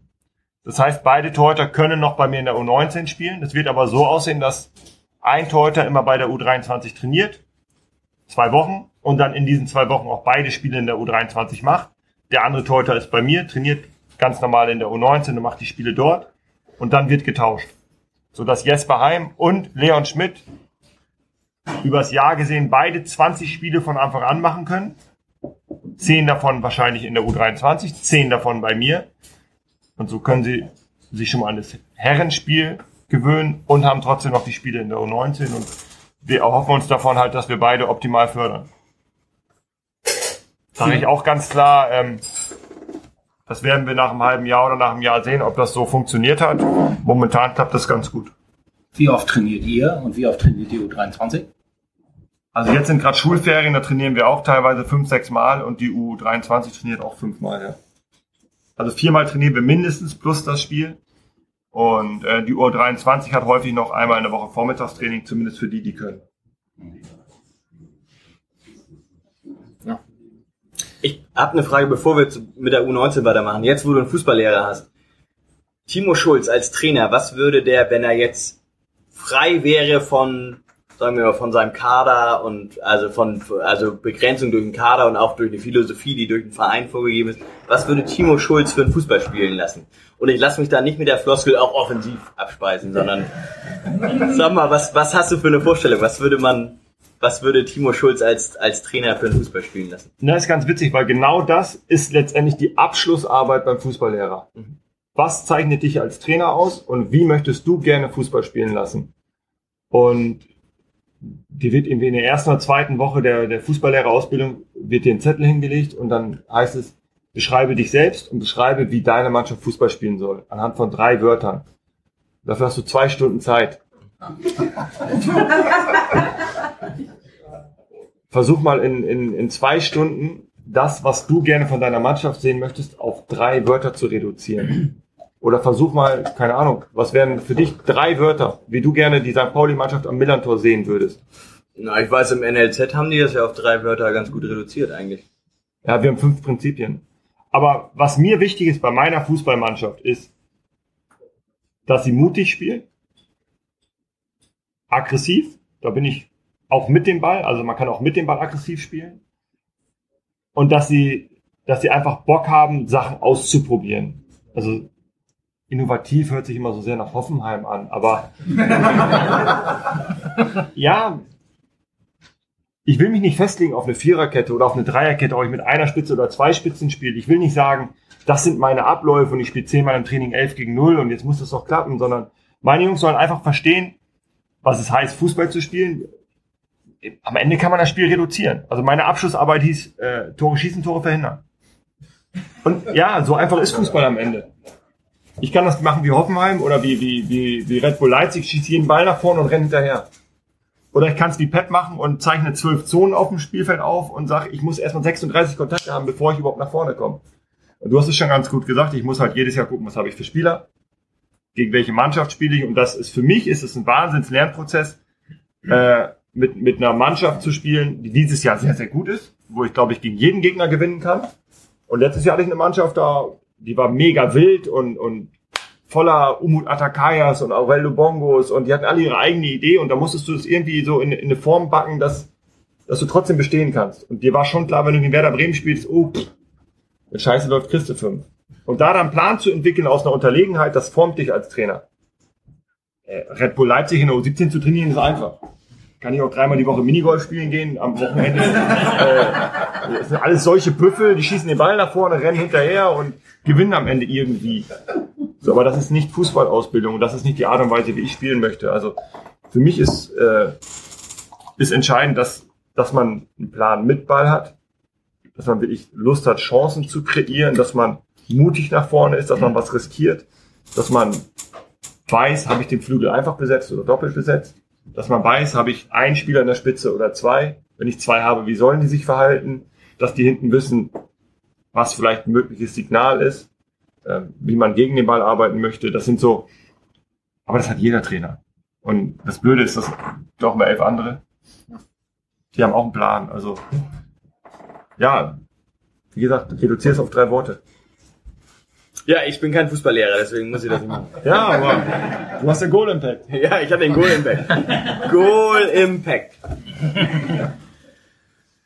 Okay, du hast ähm, Pi mal Daumen, ich weiß nicht, 10, ich habe es nicht durchgezählt, 10, 11 Spieler, die jetzt 2001er, also jüngerer Jahrgang sind. Wäre denn von denen, oder wäre es für die auch sinnvoll, dann schon nächstes Jahr in die U23 hochzugehen, oder hättest du die dann nächstes Jahr gerne noch weiter bei dir? Oder machst du überhaupt nächstes Jahr nochmal die U19? ähm, also ich habe jetzt ja schon einen Spieler im 2000er Jahrgang äh, mit Jakob Münzner, der letztes Jahr als jüngerer Jahrgang schon in der U23 gespielt hat und jetzt auch fest im Kader der U23 ist. Ich glaube, dass man das von Spieler zu Spieler ähm, sehen muss, ob das Sinn macht und inwiefern er vielleicht besser aufgehoben ist in der U19, wo er ein absoluter Macker ist und äh, vorweggehen muss, Verantwortung übernehmen muss, oder ob man sagt, nein, der Spieler ist in der U19 unterfordert, der soll schon in den Herrenfußball. Weil der Unterschied zwischen U19 und Herrenfußball ist sehr, sehr groß. Ähm, die 2001er, verrate ich auch kein Geheimnis, ähm, die müssen sich schon gewaltig strecken dieses Jahr, wenn sie spielen wollen. Der 2000er Jahrgang ist äh, deutlich stärker und ich glaube, wenn ich wenn ich gucke, wird es irgendwie 9 zu 2 oder äh, 8 zu 3 werden von, von der Aufstellung der Mannschaft. Okay. Was Altjahrgang und Jungjahrgang angeht. Also die Älteren, es gibt in der U19 aber zwei Jahrgänge und der ältere Jahrgang wird, wenn ich jetzt die erste Elf nominieren muss, Stand heute, deutlich stärker vertreten sein. Aber ist das nicht ein allgemeines Problem? Also was letztes Jahr in der U19 dann nicht so, dass der Nein. 99 nicht? Nein. Letztes Jahr haben schon auch acht oder neun von meiner alten Mannschaft gespielt, weil die einfach deutlich stärker sind. Die sind richtig gut. Du hast, ähm, ohne jetzt irgendwie Name-Dropping zu provozieren, in der letzten Sendung schon gesagt, Luis Cordes, das wird einer, zack, der startet durch. Vielleicht hast du das in dem Wissen schon gemacht, dass der dann zwei, drei Monate später einen Profivertrag bekommen sollte. Vielleicht hast du es auch einfach nur qua Kompetenz rausgehauen. Ich würde auf ersteres tippen. Jetzt ist Leon Flach dazugekommen, Jakob Münzner hast du auch erzählt. Ähm, von denen, die du in der Mannschaft hast, sind da noch zwei, drei dabei, wo du auch denkst, das sind die nächsten Profiverträge? Oder setzt du sie dann damit zu sehr unter Druck? Nein, äh, Druck, äh, ganz ehrlich, Druck, äh, das kann ich auch nicht mehr hören. Äh, wenn die spielen wollen am Millantor oder später mal woanders, ey, da musst du mit klarkommen. Und wenn ich jetzt äh, zum Beispiel den Namen Finn Ole Becker reinwerfe, äh, dann ist es auch kein Geheimnis, der ist einfach richtig gut, der Junge. Genauso wie Louis Cordes richtig gut ist, da muss man aber wissen, der war jetzt in der U19 zwei Jahre fast verletzt. Mit diversen Verletzungen. Das heißt, er wird erstmal ein halbes Jahr brauchen in der U23, bis er sich an Herrenfußball gewöhnt. So, und dann wird es vielleicht in der Rückserie mal äh, bei, bei den Profis reichen. Oder vielleicht auch erst nächstes Jahr. Vielleicht auch gar nicht. Ich bin ja auch kein Prophet. Aber man kann schon erkennen, welcher Spieler äh, ein sehr, sehr hohes Talent hat. Wobei Talent das eine ist und Wille und Mentalität und Einstellung das andere. Und ja, da muss man dann gucken, wer dann bereit ist, sich im Herrenbereich da durchzusetzen und wer auch das Quäntchen Glück hat. Okay. Viele gute Jungs. Viele gute Jungs. Becker, Flach, Münzner, Cordes. Wie gesagt, bin der festen Überzeugung, die nächsten ein, zwei, drei Jahre werden da ganz viele von uns auftauchen. Ich meine, jetzt, letztes Jahr stand das Wasser bis hier, ist Brian Coglin reingeworfen worden, auf einer Position, die ihm gar nicht liegt und hat es ordentlich gemacht. Florian Carstens ist dran. Also, äh, wie ich schon gesagt habe, die Qualität der Jugendspieler ist auf einem ganz anderen Niveau, als das vor zwei, drei Jahren der Fall war, als wir ja auch schon einen guten Jahrgang hatten mit äh, Rosin und Entmore, wie sie alle hießen, die aber alle im Herrenbereich, muss man ehrlich sagen, eigentlich keine Chance haben. Wir hatten das Roger Stills auch gefragt. Ähm, inwieweit ist bei deinen Perspektivgesprächen jetzt die U23 immer noch ein Faustpfand, den der FC St. Pauli hat? Gerade im Vergleich zu Vereinen wie, keine Ahnung, Leverkusen, die halt keine mehr haben? Weiß ich nicht. Die wollen ja zu U23, die wollen zu den Profis. Okay. Nein, aber es ist, also ich, ich, ich pack das mir eher andersrum auf. Vielleicht ist es für uns eine Chance, Spieler von, von den Vereinen zu bekommen, die keine U23 haben und die nicht sofort Profi werden können und die bei uns dann vielleicht noch ein, zwei Jahre in der U23 spielen, um dann mit 20, 21, 22 im zweiten, dritten Herrenjahr äh, den Sprung in die zweite Liga zu schaffen, weil äh, das ist auch klar, diese Tops, wir hatten in der U17 mal, äh, hatte ich mal einen Spieler Sam Schreck, vielleicht sagt dem, dem einen oder anderen das, äh, der war zum Klassiko von beiden Mannschaften eingeladen. Da muss man mal reinziehen. Du bist, du bist 15 und dann rufen Barca und Real an und sagen, wir spielen am 22.01. spielen wir gegen, gegen äh, Real und du bist eingeladen. Und einen Tag später ruft die andere Mannschaft an und sagt, ah, spielen wir gegen Barca und du bist eingeladen, Flug, Hotel und alles. Und diese Spieler sind halt weg gewesen, was ja auch vollkommen normal ist. Und ähm, jetzt haben wir viele gute Jungs und die sind hier und die haben Bock auf St. Pauli und das wird klappen. Und jetzt macht ihr Betriebsausflüge zum Klassiko dann, damit sowas nicht mehr passiert? Wir gucken das Derby in der zweiten Liga. Ja, genau. Viel besser. Mit Norderney kannst du nicht gucken. Ne? Wer sich ein Spiel der U19 anschauen will, muss das momentan immer noch in Schnelsen tun, am Königskinderweg. Da gibt es auch momentan noch keinen neuen Stand, dass das sich demnächst mal wieder ändert. Der nächste Termin, das zu tun, ist ein besonders zuschauerfreundlicher, nämlich Freitag um 11 Uhr vormittags gegen Rava Leipzig. Ich gehe mal davon aus, den Schulferien geschuldet. Oder ja, wie kommt ist, sowas? Äh, das ist wirklich eine Verquickung ganz vieler Umstände. Also das erste, wir haben direkt am Anfang eine englische Woche, also Red Bull Leipzig, HSV, Dresden. So, dann hast du eigentlich die Spielansetzung Sonntag, Mittwoch, Sonntag. Dann fragt Red Bull natürlich an, können wir nicht Samstag spielen? Dann sage ich, nee, Samstag geht nicht, da kann mein Co-Trainer nicht, der arbeitet. Dann sagen die, puh, Sonntag ist für uns doof, können wir nicht am Freitag? Dann sage ich, ja, Freitag ist okay, das kriegen wir irgendwie hin. Und dann sagen die, ja, aber wir kommen ja schon am Donnerstag. Wann wollen wir denn Freitag spielen? Und dann sage ich, okay, sind Ferien, können wir morgens um elf. Ja. Und so kommt das dann zustande. Aber ist natürlich für, für, für, für alle irgendwie, ja. Aber ganz ehrlich, Fanfreunde, Alter, wenn so, Dresden, Red wenn, Bull wenn, wenn und so, HSV. Ey, zum Glück geht da keiner hin. Alter. Was wäre denn da los? fanfreundlich, äh, bei Germania schnell, da kommen eh 32 Fans und davon sind 20 Eltern und 12 Berater. Ähm, wir machen das jetzt aber ganz cool als NLZ und zwar laden wir alle NLZ-Mannschaften dazu ein und das wird ein heiliges Spektakel werden und wir werden da richtig äh, äh, Leute haben, glaube ich, die sich das angucken, weil es sind eben Ferien, es sind viele Berater, die sich sagen, Freitag früh 11 da läuft natürlich nichts anderes. Die ganzen Eltern werden sich irgendwie freischaufeln. Ich glaube, dass da bestimmt 150, 200, wahrscheinlich sogar noch mehr Leute kommen und schönes Wetter, schöner Platz. Ähm, Jetzt Freitag. So, Ja. jetzt. Was? Darmstadt. Vor Darmstadt, genau, Vorspiel, quasi Vorspiel. Mein Sohn nimmt schon die ganze Zeit Blickkontakt aus, wir sind dann wahrscheinlich auch da. Die, U, die, die U11 von St. Pauli macht äh, Balljunge, da kannst du einspringen, wenn du willst. Nee? U11, komm jetzt, hör mal. Ist er doch, U11 Ist er doch U11. Ist doch U11. Ja. Westeimsbüttel. So, dann Entschuldigung, ist, ich ziehe alles zurück. dann hast Du du, hast schon ihn gesagt, schon im Blick dann, oder? HSV kommt ähnlich zuschauerfreundlich daher am Mittwoch um 14.30 Uhr in Hagenbeek. Weil der HSV abends gegen Bayern München spielt. Acht Gegentore. Freundschaftsspiel, wie wir dazu sagen müssen. Ne? Keine Freundschaftsspiele, Ja, gibt nur Testspiele. Testspiel, okay. Ja, Ligabetrieb spielen die ja wahrscheinlich eher, wenn Mittwoch denn 14 Pokal. Uhr. Das interessiert mich nicht. Ja, Mittwoch 14 Uhr. Ah, ausgeschlafen oder wie? Ja, zwei kleine Kinder, Alter, da schlafe ich schon wieder.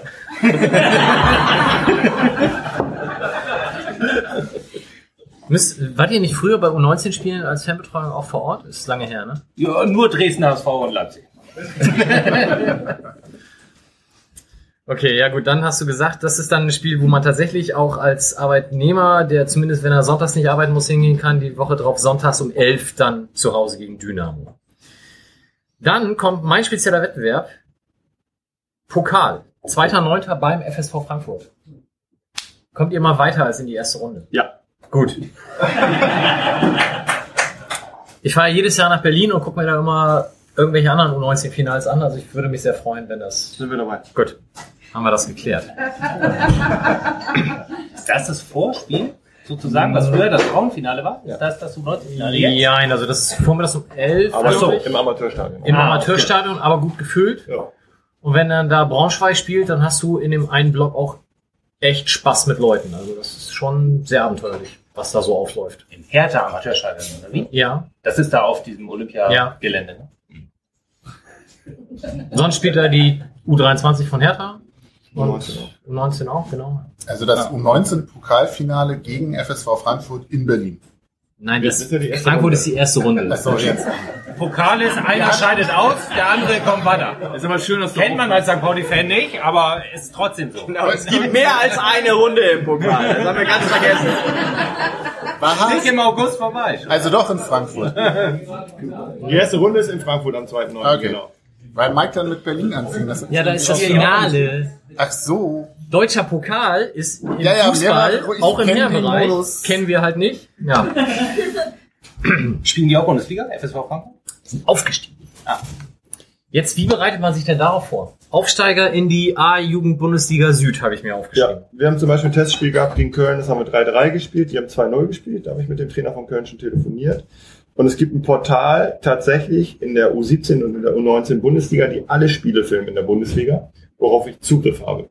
Also kann ich mir deren ersten vier Spiele in der A-Jugend-Bundesliga Südwest angucken. Die spielen zum Beispiel das erste Spiel gegen Frankfurt, das zweite Spiel gegen Mainz, dann spielen sie gegen Hoffenheim und Bayern. Ich glaube, Bayern war dabei. Ja. Ja. Das kann ich mir angucken auf dem Video und dann werde ich sehen, was sie können und was sie nicht können. Also wir allgemeinen Nutzer haben ja dieses tv.dfb, das sind aber immer nur die Tore. Ja. Und du hast dann so einen Premium-Account Wo alle Spiele von Anfang bis Okay. Ende sind. mit mehreren Kameras oder nur Nee, Standard? Okay. In HD. In, ah, cool. Guckst Aber du guckst dir- du das auch alles? Also Ja. alles, was du dir angucken kannst, guckst du dann noch? Ja, also die Spiele werde ich mir angucken, klar. Ist denn im, im Jugendbereich oder im U19-Bereich, ist das denn, also klar, Gegnervorbereitung, Gegneranalyse ist, aber ist mit Sicherheit nicht so ausgeprägt wie im Herrenbereich dann, oder? Doch.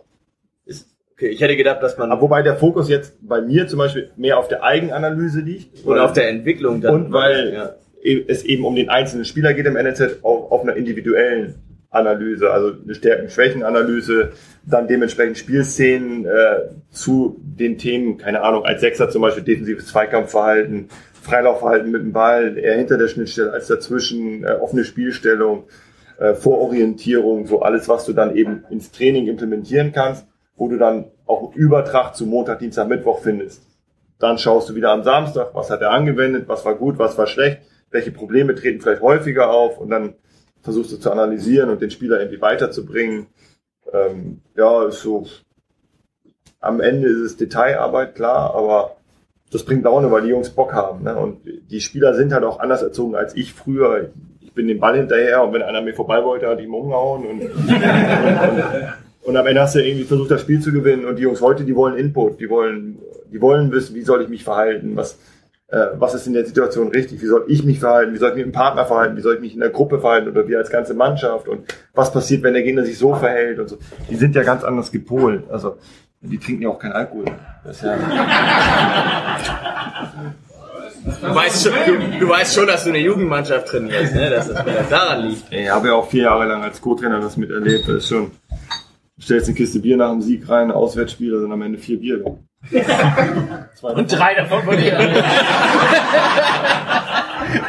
Zwei Matze Heinz war ich. Wie viel Zeit verbringst du vom, vom Fernseher oder vom Computer die Woche? Zu viel. Also äh, definitiv so und das ist ähm, zumindest diskussionswürdig. Wir haben ja diese Zertifizierung, das ist auch alles schön und toll und da hat man noch einen großen Mehrwert von und so. Ist jetzt alles im Mikrofon drin. Ähm, es raubt einem so unfassbar viel Zeit, die man eigentlich an, in die Jungs reinbringen könnte. Ist manchmal schon ärgerlich. Kann man nicht anders sagen. Es hat einen großen Mehrwert, alles zu dokumentieren und irgendwo auch dann Zugriff zu haben auf Daten, auf Bilder, auf Analysen, auf, auf irgendwelche Werte und so, aber am Ende sie sind auch gerade dabei, diese Zertifizierung zu überdenken, weil sie das merken, dass viele Vereine da einfach irgendwas hinschreiben in stundenlanger, tagelanger, monatelanger Arbeit, was sie dann doch nicht leben. Oder wo sie eben nur dabei sind, irgendwas aufzuschreiben, statt mit den Jungs zu arbeiten. Ähm, wir haben drei Sterne, die haben wir auch vollkommen zurecht, weil wir uns echt wahnsinnig gesteigert haben in diesen vier, fünf Jahren, wo ich unten dabei bin. An Hauptamtlichkeit, an Infrastruktur, an äh, vor allem an Fußballphilosophie, seitdem Roger Stills da ist, haben wir es echt richtig viele coole neue Sachen gemacht und das merkt man eben auch nicht nur an den Platzierungen, sondern auch an der Entwicklung der Jungs. Aber am Ende gibt, also man könnte diese Zertifizierung meiner Meinung nach einstampfen und einfach nur sagen, wie viele Spieler von euch haben es geschafft, in den Profibereich zu kommen? Das ist ja das Einzige, was zählt. Also ihr seht ja alle nicht das, was wir da jeden Tag machen. Wir sitzen da mit acht, neun, zehn, zwölf Leuten jeden Tag im Büro, teilweise vom Viertel nach acht bis abends um neun. Auf, auf gut Deutsch gesagt, interessiert das keine Sau. Wenn denn nicht endlich diese eine oder diese zwei Spieler im Millantor spielen würden, wo, wo, wo wir alle Bock drauf haben. Und das ist das Einzige, was zählt, in meinen Augen. Nicht, wie viel ich dokumentiere und aufschreibe und ähm, wie toll wir, keine Ahnung, jeden Tag individuelles Training machen. Spielstätte haben wir schon angerissen, wird sich momentan kurzfristig zumindest nichts ändern. Es hat sich was geändert am Bromerskamp. Ihr habt einen neuen Kunstrasen. Ist ja auch Regionalliga tauglich, so wie der von Vicky. So. Ich glaube wegen, wegen der Fantrennung und so nicht, aber der Platz ist überragend. Richtig, richtig geil und da haben wir uns echt mega mit weiterentwickelt, weil der Platz vorher, der war so wie hier nur in grün. Und äh, also Torwarttraining zum Beispiel war da nicht möglich. Ja, und wenn du dann überlegst, dass die, die die elf oder zwölfjährigen da teilweise viermal die Woche rüberhampeln und äh, Gas geben ohne Ende 90 Minuten und der Platz ist Beton und das ist auch für die Gelenke und die Muskeln und allgemein für, für die Ausbildung der Jungs nicht gut gewesen und das ist echt dem Verein gar nicht hoch genug anzurechnen, dass damals in, in der Zeit, wo uns das Wasser hier bei den Profis bis zum Halse stand und man auch mit diesem Horrorszenario dritte Liga rechnen musste, ist ja einfach so, ähm, der Verein ganz klar Farbe bekannt hat und gesagt hat, nein, das machen wir neu, auch wenn wir runtergehen. Das ist eine Investition. Ich weiß es gar nicht genau. Bestimmt von 400, 500.000 Euro, die man in der dritten Liga bestimmt auch gut für alle Sachen hätte gebrauchen können. Und trotzdem haben sie gesagt, nein, wir machen das. Und das ist schon, wie gesagt, das sind so Kleinigkeiten, die man nicht sieht, aber die, die extrem wichtig sind. Du hast in der letzten Sendung gesagt, du also wir, wir haben über dieses ganze Thema Social Media, Handynutzung, Aufmerksamkeitsdefizit bei jungen Menschen und so weiter gesprochen. Und da hast du gesagt, ich verschenke auch einfach mal meine Spieler Buch, woraufhin Sebastian sagte, und da wischen die da drin rum oder wie? Welche Bücher hast du denn zuletzt verschenkt? Ähm, von Djokovic, Siegernahrung. Gar nicht mal an dicke Spieler, sondern einfach ähm, um, um. Du hast dicke Spieler? Wir können uns den Luxus leisten beim FC St. Pauli. da ich nicht unbedingt Erster werden muss, auch kleine Spieler zu nehmen. Oder langsame okay. Spieler. Oder Spieler, die eben, ähm, viele von euch sagt wahrscheinlich der Relative Age Effect nichts. Red Bull Leipzig zum Beispiel, die verpflichten in der U16 oder 17 nur Büffel, nur Leute, die schnell sind. Alles, alles was vor März geboren wurde oder so dann. Der Red Bull U19 Trainer hat wirklich gesagt, Mitte März bin ich durch mit dem Gratulieren. Danach hat keiner mehr Geburtstag. Das, das ist einfach so, ist doch klar. Wann bist du geboren? März. Reicht. Ja. Bist du bevorzugt. Wenn ihr guckt, statistisch gesehen haben drei Viertel, drei Viertel aller U19 Bundesligaspieler vor Juni Geburtstag. Kann mir keiner erklären, dass das Talent so verteilt ist, dass in der ersten Hälfte des Jahres mehr Talent verteilt wurde. Aber Talent reicht ja auch nicht immer, ne? Also müssen wir vielleicht kurz erklären, die Mannschaften sind halt Jahrgangsmannschaften. Nicht mehr wie ganz früher war der, der Cut immer in der Jahresmitte, genau. Und jetzt sind es halt Jahrgangsmannschaften, das heißt der 2000er Jahrgang, der 2001er Jahrgang. Und wer dann da relativ spät im Jahr geboren ist, na gut, der ist halt körperlich benachteiligt gegenüber denen, die am 1.1. geboren sind.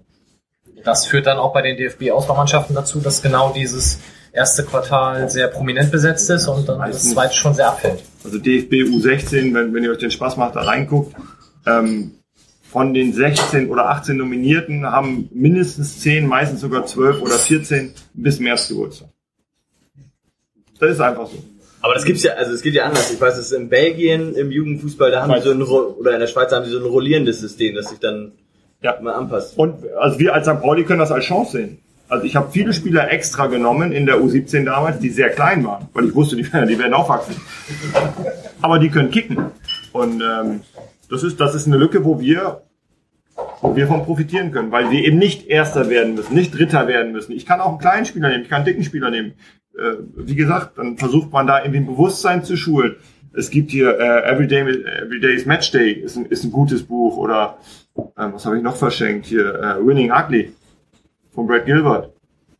Ist auch ein super Buch, äh, wo, wo man einfach die Jungs vielleicht auch mal casht, in, ja, in einer anderen Art und Weise über, über ihr Tun und Denken, äh, ja, die kommen einfach mit ihrem, mit ihrem Handy und hier, selbst auf dem Laptop immer den hier und Das geht sogar. vorwärts, Ja, Entschuldigung. das ist vorwärts, rückwärts. Das gehört dazu, neue Medien, dadurch erreichst du sie, aber es geht auch mit Büchern.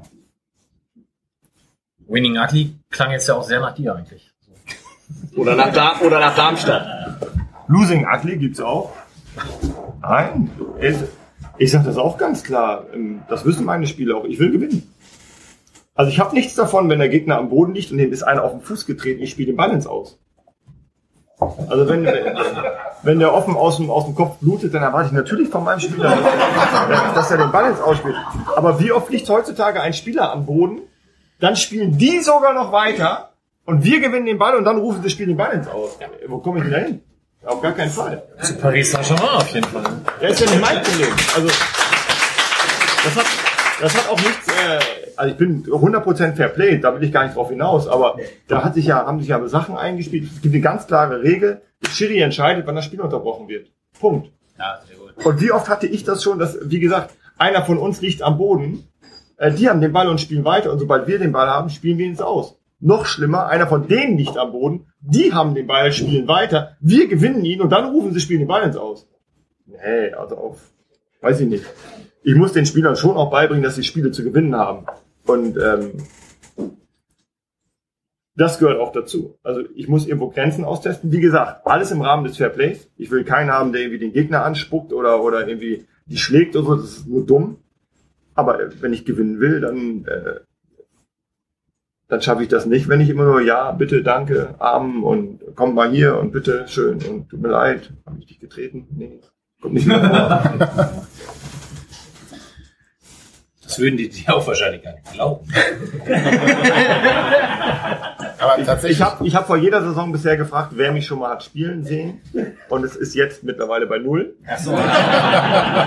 Letztes Jahr war es noch einer, der grinste dann so. Dann sag ich so, ja, und erzähl mal. Dann sag ich so, ja, war nicht so gut. Dann Auch nicht so gut, sag ich. War nicht so gut, ist aber. Aber, sag ich, ähm, jeder von euch ist herzlich eingeladen, Fehler zu machen.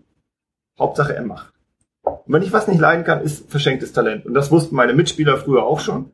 Ähm, dann bin ich wirklich sauer geworden. Wenn ich einen Mitspieler hatte, der sein Talent verschenkt hat, weil er nicht vernünftig trainiert hat, weil er sich nicht vernünftig verhalten hat, weil er zu wenig geschlafen hat, weil er der Meinung war, er könnte permanent Tag und Nacht auf dem Kiez sein oder saufen oder ich weiß nicht was. Das ist etwas, wie gesagt, jeder kann machen und tun, was er will. Und wenn er Gas gibt, hat er für mich 100% Rückendeckung. Aber wenn jemand irgendwie schleifen lässt oder nicht zu 100% dabei ist, da, da werde ich so. Wir hatten in der letzten Sendung die Philosophiefrage, ob es nicht sinnvoll wäre, statt diesem starren Konzept immer U17, immer U19, immer U15 Trainer zu sein, mal mit den Mannschaften mit zu wandern. Jetzt hast du das ja diese Saison zum ersten Mal, das ist, weil du eben jetzt neuerdings U19 Trainer bist, ähm, du davon profitierst und zum ersten Mal tatsächlich viele der Jungs vom letzten Jahr weiter nimmst. Ja. Ist das in der Vorbereitung schon ein Unterschied für dich? Ja, brutal. Also ich habe ja den, den 2000er Jahren, die letztes Jahr schon um 19 waren, hatte ich davor sogar zwei Jahre den Großteil, die kannte ich also schon länger. Jetzt habe ich die 2001er, die auch jetzt die jüngere Jahrgang U19 sind, habe ich ein Jahr begleitet. Das ist für mich ist es ein Wahnsinnsunterschied. Ich kenne jeden Spieler, ich weiß, was jeder Spieler kann, weiß auch, was er nicht kann. Ähm, Ich weiß, welche Systeme die Jungs schon gespielt haben. Also für mich ein riesen, riesen, riesen Vorteil. Und ich bin auch ganz klar Verfechter davon, dass Trainer in bestimmten Altersbereichen mit der Mannschaft mitgehen. Also gerade im unteren Bereich glaube ich, dass ähm, für viele junge Spieler, nehmen wir jetzt einfach mal U11, U12, ein Trainer wirklich eine Bezugsperson ist, ein Vorbild ist, ein Ansprechpartner ist, zu, zu dem man Vertrauen haben sollte, der, der irgendwo eine Entwicklung begleitet. Und äh, wenn du da jedes Jahr einen neuen kriegst, hat das den Vorteil natürlich, dass du unterschiedliche Trainer kennenlernst und dass bestimmt der ein oder andere Spieler unter dem einen Trainer leidet und der andere den er toll findet und so. Aber ähm, aus reiner Trainersicht gesehen ist das definitiv besser. Hast du Marvin Braun mitnehmen dürfen? Ähm, jein, Marvin ist, ähm, da haben wir uns auch weiterentwickelt. Wir hatten ja jetzt mal so, ich habe vorhin gesagt, dass die Spieler früher, so die Generation Empen, Rosin, Litka, äh, nicht so gut ausgebildet war wie, wie die, die jetzt hochkommen. Wir hatten damals nicht mal einen Kraftraum im NLZ, geschweige denn einen Athletiktrainer. Jetzt mittlerweile haben wir ab der U14, glaube ich, Athletiktrainer. Wir haben einen super Kraftraum an der Kollau, wir haben einen vernünftigen Kraftraum am, am Brummerskamp. Marvin Braun ist, äh, hat sozusagen Upgrade erfahren, der war vorher Athletiktrainer für U16, U17 und wird sich ab diesem Jahr speziell um, um äh, bestimmte Spieler kümmern, wo wir ein großes Potenzial sehen, äh, hat da sozusagen eine, eine Sonderaufgabe bekommen und kümmert sich dementsprechend auch um einige Spieler bei mir, ja. Torwarttraining, macht Matze Hein das mit oder macht, habt ihr da auch jemanden? Nee, eigenen? haben wir auch einen eigenen. Matthäus Witt, der macht's super, super gut. Ist auch ein ganz, ganz engen Austausch mit Matthias Hein und von der, also der filmt die Jungs und äh, ich schlag mich tot, Abkippwinkel, Querpassverteidigung. Also da kommen Vokabeln auf mich zu, das ist unfassbar. Aber ist ein, ist ein eigenes Volk. Ich weiß nicht, ist jemand von euch Torwart, Torwart, Torhüter gewesen mal oder hat's mal probiert? Ist halt, ja, nein. Probiert habe ich das auch. Eigenes Volk. ist was Besonderes, ja. Jetzt hast du schon gesagt, Tabellenplatz ist nicht unser Ziel. Ähm, oder wir setzen uns kein festes Ziel. Du musst ja trotzdem für dich Nö, so, nö, nö, nö, nö. Ich habe gesagt, ich muss ein Erster werden. Du musst nicht Erster werden, okay. Wie viele willst du denn werden? Erster. Ich will, aber ich muss nicht. Angenommen, das kommt so, gute Vorlage, ähm, dann spielst du nächstes Jahr, wenn ich richtig informiert bin, in dieser UEFA Youth Champions League mit. Nein. Nein. Das ist erstmal schlecht informiert. Ist es nicht mehr so? Nein. War das geht so? rein nach der Bundesliga-Platzierung. Also wenn Bayern Erster wird, spielen die Youth League. Wenn Red Bull Zweiter wird, spielen die Youth League. Wenn äh, Hoffenheim Dritter wird, spielen die Youth League. Es geht nur nach, nach dem. Aber haben die das nicht irgendwann mal geöffnet, dass der deutsche Meister trotzdem auch mitspielt? Oder mach, mach Ja. aber auch falsch gewesen sein. Also ist ja Bayern. Wahrscheinlich wird's. ja, aber das musst du doch jetzt werden. Ach so, in der Jugend? Da sollte ich mal, äh, da kommen natürlich Kosten auf uns zu. ne? Ja, okay. H- ehrlich. Hältst du, hältst du grundsätzlich dieses Modell UEFA Youth Champions League, wie auch immer das heißt, für sinnvoll? Oder mutet man da Jugendlichen, die vielleicht auch noch parallel zur Schule gehen, einfach so viel zu?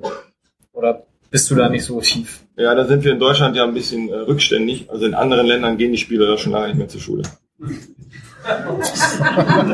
ja. In England ist, ist es ein, äh, ein, ein Rückständig oder fortschrittlich? Also, Ja, als FC St. Pauli muss ich natürlich mit der, mit der sozialen Verantwortung, die wir den Spielern gegenüber haben, sagen, das ist das einzig Wichtige, dass die Jungs möglichst lange zur Schule gehen. In England ist es ein anerkannter Ausbildungsberuf, Fußballprofi, den du mit 16 antreten kannst. Und dementsprechend ist es da so, dass die Spieler mit 16 komplett nur Fußball machen und nebenher Schule. Und bei uns ist es eben so lange, wie sie zur Schule gehen müssen oder wollen oder dürfen, können, ähm, gehen sie zur Schule und nebenher ist Fußball. Und das ist der Unterschied. Ist ein ganz klarer Unterschied, wenn ich mich nur auf Fußball konzentrieren kann, eine optimale Trainerausbildung habe, eine optimale äh, Infrastruktur habe, eine optimale Ernährung habe oder wie bei uns, wenn ich morgens um halb sieben aus dem Haus gehe, damit ich um zehn vor acht an der Schule bin, dann um 16.30 Uhr meinen Schulranz in die Ecke schmeiße, äh, mir ein Croissant vom Lidl hole, zum Training gehe und abends um halb elf dann die Hausaufgaben mache. Aber ist in England die Absicherung der jungen Spieler nicht wesentlich besser? Also ist es nicht so, dass die von Anfang an so eine Art Rentenfonds einzahlen und dadurch, dass es halt ein anerkannter Ausbildungsberuf ist, dass sie auch tatsächlich vernünftig sozialversichert sind, in Anführungszeichen vernünftig und halt von vornherein wissen, okay, ich werde auch mit 30 noch mein Gehalt bekommen. Aber was wäre in Deutschland so schlimm daran, wenn ich halt mit 16 sage, ähm, ich habe jetzt meinen äh, Realschulabschluss oder äh, wie heißt das heute, MRA oder was weiß ich, äh, und dann konzentriere ich mich mal drei Jahre auf Fußball. Wenn es nicht klappt, fange ich halt mit 20 eine Ausbildung an. Bitte? Tun sie ja nicht. Eine Ausbildung anfangen? Das ist das Problem. Machen viele andere auch nicht. Ja, ist klar. Auf der anderen Seite dieses G12 zum Beispiel, das bewirkt ja nur, dass die Jungs da statt mit 18, mit 17 nicht wissen, was sie machen wollen. Dann gehen sie irgendwann irgendwo auf in, in Neuseeland Kiwis pflücken oder was weiß ich. Das ist also gibt ja nicht das Richtige. Ist einfach so. Ja, und ähm, viele meiner Jungs, muss ich sagen, machen Abitur. Viele meiner Jungs sind total gesettelt und wissen natürlich trotzdem nicht, wenn sie mit der Schule fertig sind, was sie denn dann machen sollen. Was ja auch normal ist, das wusste ich auch nicht. Ich habe bei mir mal angegeben, äh, in diesen, in diesen Freundesbüchern, äh, entweder werde ich Fußballprofi oder Sportlehrer. Jetzt bin ich Fußballlehrer geworden. Ja, du wusstest es ja doch. Das ist ganz gut. Symbiose. Ich wollte auch Fußballprofi werden, aber ich bin im Dezember geboren. Ich hatte die Es lag nicht hier ran oder so. Ich war im Dezember geboren. Keine Chance. Hättest du Fußballlehrer werden können. Ja. Kannst du immer noch. Goal Impact. Schreib den nicht ab. Wenn ich mich richtig an die Sendung mit Roger Stilz erinnere, hat er schon über Berater auch relativ äh, gelästert, wollte ich jetzt sagen, das ist aber das falsche Wort. Also geschimpft er oder fühlte sich äh, genervt, fühlte sich genervt, ist völliger Quatsch, aber du weißt, was ich meine. Ist es als Trainer bei dir auch so? Nee. Nee. 0,0. Ähm, und das ist tatsächlich der große Unterschied zwischen Roger und der, der muss sich mit den Beratern auseinandersetzen. ähm, Wenn es dann darum geht, ob der Spieler bleibt oder geht, ob er dann 250 oder 325 Euro verdient oder ich weiß es nicht, was nicht. Die kommen ja auch auf die witzigsten Ideen. Ich meine, das sind ja auch alles potenzielle Bundesligaspieler, die dann aber, naja, komm, ist ein anderes Thema. Ähm, habe ich zum Glück gar nichts mit zu tun. Und glücklicherweise, ich weiß nicht warum, habe ich auch mit den Eltern nichts zu tun, die sprechen mich nicht an. Die haben dich noch spielen sehen. Nein, das, das hast du tatsächlich in der letzten Sendung sehr gut erklärt, weil du vor der Saison eine klare Ansage machst und unter anderem halt auch den Spielern sagst, ich erwarte in eurem Alter davon, dass ihr Probleme auch mit mir lösen könnt. Ja. Das sollten sie ja schaffen. Sagt Koschinski vielleicht auch ähnlich. weiß nicht, ob, ob äh, Assis Eltern jetzt angerufen haben. Mehr Tore bei der WM als Bayern. Ich weiß gar nicht, was du hast. Gut, ich habe meinen Zettel durch. Habt ihr noch was? Weiß auf weiß. Äh, toll. Ne? Ansonsten haben wir auch ein Saal-Mikro, das heißt, ihr dürft auch natürlich gerne Fragen stellen. Ich wollte das natürlich total transparent am Anfang formulieren und habe es vergessen. Das fällt mir früh ein. Ich finde es sehr gut, dass du den, den Einwand von vorhin, wir haben kurz überlegt, ob wir das Ganze ein bisschen abkürzen und dieses Tippspiel im Prinzip weglassen. Und ich habe gesagt, ich würde mein Unterhaching-Thema weglassen, wenn wir halt, das war, der hätte ungefähr 32 Sekunden gedauert. Und ich sage, wir lassen das weg, wenn wir dieses Tippspiel machen. Hat er wirklich konsequent durchgezogen. 18 Minuten müssen wir darüber philosophieren, ob Darmstadt hässlichen Fußball spielt oder nicht. Aber niemand sagt, dass Haching die Ticketpreise gesenkt hat. Möchtest du dein Haching- doch jetzt Wo, wo wir gerade beim Thema Haching sind. Unterhaching, ihr kennt es alle, das ist der, der aktuelle Verein von, ähm, wie heißt der Dönerwerfer nochmal? Ich komme nicht. Äh, Großkreuz? Oh, das ist aber Würdingen. Johnny Mensch. Bei Würdingen. Das ist Also, Unterhaching. Unterhaching spielt ähm, demnächst gegen Preußen Münster und gegen 1860 München. Und hat sich gedacht, das wäre eine total gute Idee, einen Wiesenpreis auszurufen. Wir haben beide Spiele zusammengepackt und haben gesagt, komm, dann machen wir einen Wiesenpreis. Und kostet 18,60 Euro. War jetzt nicht so ganz so, dass die Fanszene gesagt hat, finden wir gut, dann müssten wir vielleicht mal dringend Karten kaufen, sondern haben gesagt, du, lieber Präsident, der blöderweise auch noch von 94 bis 97 bei äh, 1860 gespielt hat, vielleicht überlegst du dir noch mal ganz kurz was. Und jetzt hat Unterhaching tatsächlich im Gegensatz zu anderen Vereinen, die auch hier in der Stadt beheimatet sind, sich überlegt, Preise machen wir ein bisschen günstiger und sind von 18,60 Euro auf 18,50 Euro gegangen. Vielen Dank wirklich für diese Erleichterung für die Fans. Die, die München haben sich auch direkt revanchiert und haben gesagt, finden wir total gut und sind dann ins Unterhachinger Stadion eingebrochen und haben den Gästeblock blau-weiß gemacht. Gut, die kennen das auch aus eigener Erfahrung, wie ungeil das ist, aber egal. Siehst du, und hat das so lange gedauert, wie Darmstadt 98 macht? Ganz wilde Kerle da. Es ist aber selten, dass du dich so ranhältst. Ich denke, viel schöner können wir die Sendung auch nicht beschließen. Ich äh, möchte mich nochmal bei Olli und bei Taina bedanken für den Tresen. Vielen Dank. Bei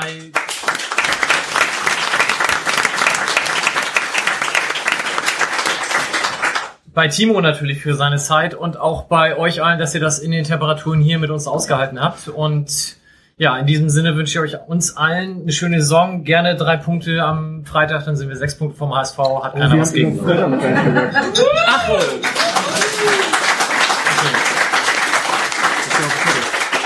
wohl. Ja, John, ich, ich habe was vergessen, deswegen muss Johnny jetzt noch was am Fre zur Freitags-Choreo sagen. Wer am Freitag im Stadion ist, kann sich sehr gerne bei den Konfettisäcken, die auslegen, bedienen. Gerne auch überall und mehrfach werfen. Und wenn da Leute sind, die sagen, bitte nimm einen Sack mit und trag den zu dir in die Bezugsgruppe, dann könnt ihr das sehr, sehr gerne machen. Es wird eine Ganzstadion-Choreo geben. Äh, wir haben da fleißig gerissen, geschreddert gemacht. Äh, ihr könnt euch da gerne beteiligen. Wer selber noch Konfetti mitbringen möchte, ist herzlich eingeladen, das zu tun. Dann bis Freitag.